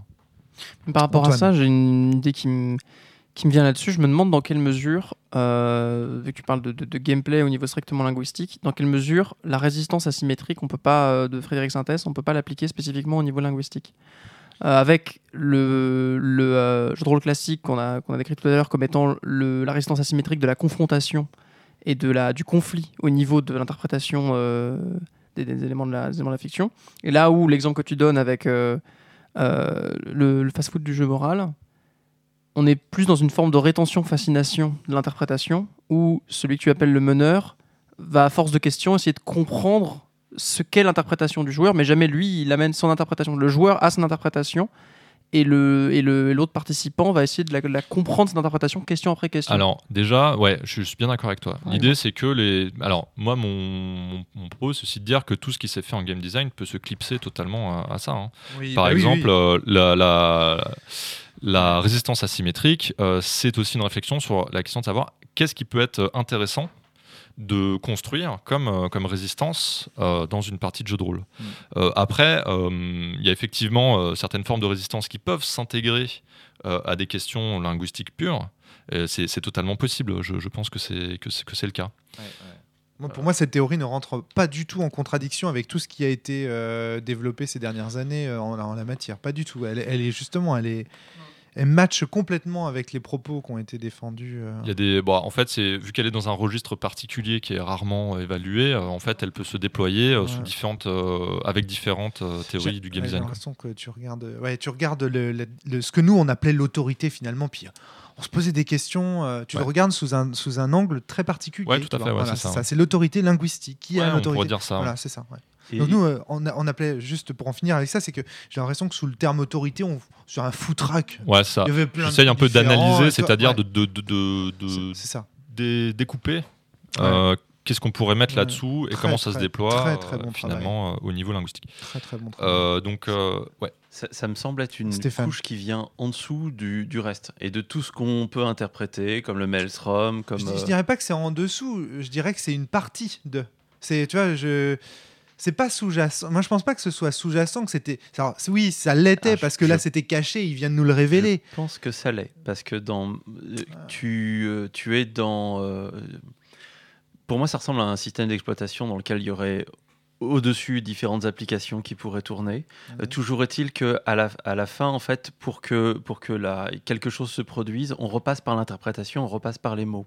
Et à partir du moment où tu te mets d'accord sur le fait de dire qu'il y a des propositions qui sont faites autour d'une table, Oui. ces propositions, en fait, elles sont composées de ces, euh, de ces signes. Et du coup, en fait, elles sont, c'est, c'est tout le temps réembarqué. D'accord, mais il y a plein d'autres trucs qui sont sous-jacents. En fait, il y a toujours un truc en dessous du truc qui était en dessous. Par exemple, là, on pourrait parler aussi des rapports de domination juste sociale hein, dans les parties de jeux de rôle. tout à fait. Ouais. Hein, Il n'y a, pas de meneuse de jeu. Enfin, il y en avait pas très peu, en tout cas. euh, moi, quand je fréquentais les conventions il y a six C'est ans, une autre avait- c'est une autre y avait- dimension du jeu de rôle. Voilà, on pourrait donc, dire. euh, voilà, c'est Elle n'est ça. pas y a sous-jacente, mais pas sous-jacente à l'autre quoi. Tu vois et c'est ça, c'est pour ça que j'ai pas envie de parler d'en dessous parce qu'on dirait que c'est Ouais. caché puis que non non non non, c'est juste qu'il là il est en train de révéler quelque chose qui était devant nos yeux mais qu'on n'avait pas vu. Tu vois Et c'était devant nos yeux, c'était pas sous la table, c'était devant, on seulement on est passé complètement à côté quoi. Après, je pense que si jamais euh, tu as une grille euh, d'analyse qui est plutôt linguistique, c'est-à-dire plutôt fondée sur les propositions, ce qui est euh, plutôt le cas en général des, des n'est-ce pas Mm. Euh, En fait, peu, ouais. euh, si tu pars au- déjà au niveau de l'énoncé et de la proposition, euh, proposition composée de signes. Mm. Donc là, il y a quand même une question de hiérarchie, pas de hiérarchie euh, de domination ni quoi que ce soit, mais simplement de- d'encapsulation les uns dans les autres. Quoi. Ouais, mais moi j'ai- j'aime pas trop cette idée parce que ça, ça présupposerait que le langage est premier et ça j'en sais rien. Moi, le- dans la oui. réalité, je sais pas hein, ce qui est premier. hein. Ça se trouve, euh, on va découvrir euh, d'ici quelques années que le langage est déterminé entièrement par des, par des nodules sur les. Mm. Voilà, exactement, par des nodules sur Vénus. Donc, quoi qu'il en soit, c'est est vrai qu'en en, en linguistique, on a tendance à avoir une vision Ouais. du langage. C'est-à-dire Oui. qu'on commence avec euh, des sons euh, produits par la bouche, puis qui sont euh, découpés en Ouais. signifiés, qui Ouais. vont éventuellement former des propositions, qui Ça, vont ça- formuler à la fin un texte. Quoi. Quand j'entends ça, ça fait penser à tous ces beaux modèles qu'on volait en éclats durant toute l'histoire des sciences. Donc, Oui, je suis très prudent. tout à fait. Mais bon, voilà, je, pas, je cherche pas à hiérarchiser quoi que ce Ouais. soit. C'est une vision possible. Après, euh, faisons ce que vous voulez. Quoi. En tout cas, moi, je trouve ça génial. Moi, à chaque fois qu'on me montre ce qu'il y a sous mes yeux, ça, m'émerveille à chaque fois.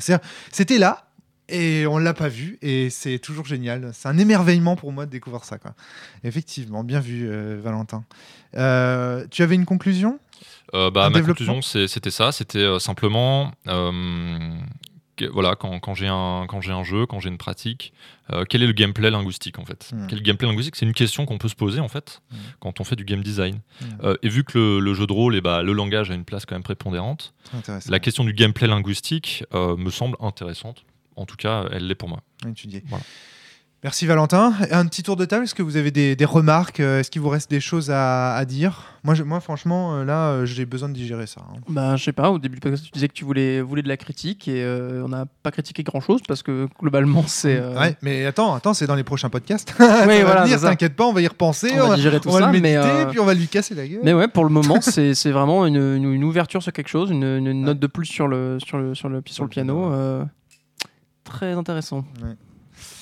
Euh, donc Stéphane, toi, euh, ça fait longtemps que tu discutes euh, avec Valentin sur ces sujets. Tu, il a oublié quelque chose? Il y a un autre truc qui t'avait, il y a d'autres claques qui t'avaient mises dans la tronche de, de ce type-là? À un moment donné, tu voulais qu'il développe quelque chose. J'ai l'impression qu'il l'a pas vraiment développé. Sur, sur la partie symbole euh, Ouais, et euh, com- euh, comment on c'est embarque ça. des symboles et comment on utilise des termes à la place d'autres et, et ce que Ouais. ça peut faire. Euh, Peut-être que Ça fera l'objet d'un autre podcast. Je sais oui, pas. éventuellement. Euh, merci Valentin, merci Darky, merci Antoine, merci Tiramisu. Du coup, faut dire ça. Surtout pas Stéphane, Tiramisu. Et merci Jérémy. Jérémy, t'avais un commentaire à faire, non Je te vois. non, non, pas ah du non. tout. Non, non, on continue. Ok. Ok, excuse-moi. ok. je veux pas zapper, je veux zapper personne. Merci à tous, portez-vous bien et surtout jouez bien, c'est ça qui compte. Au revoir. Salut Jouez bien avec le langage, jouez bien avec votre langage.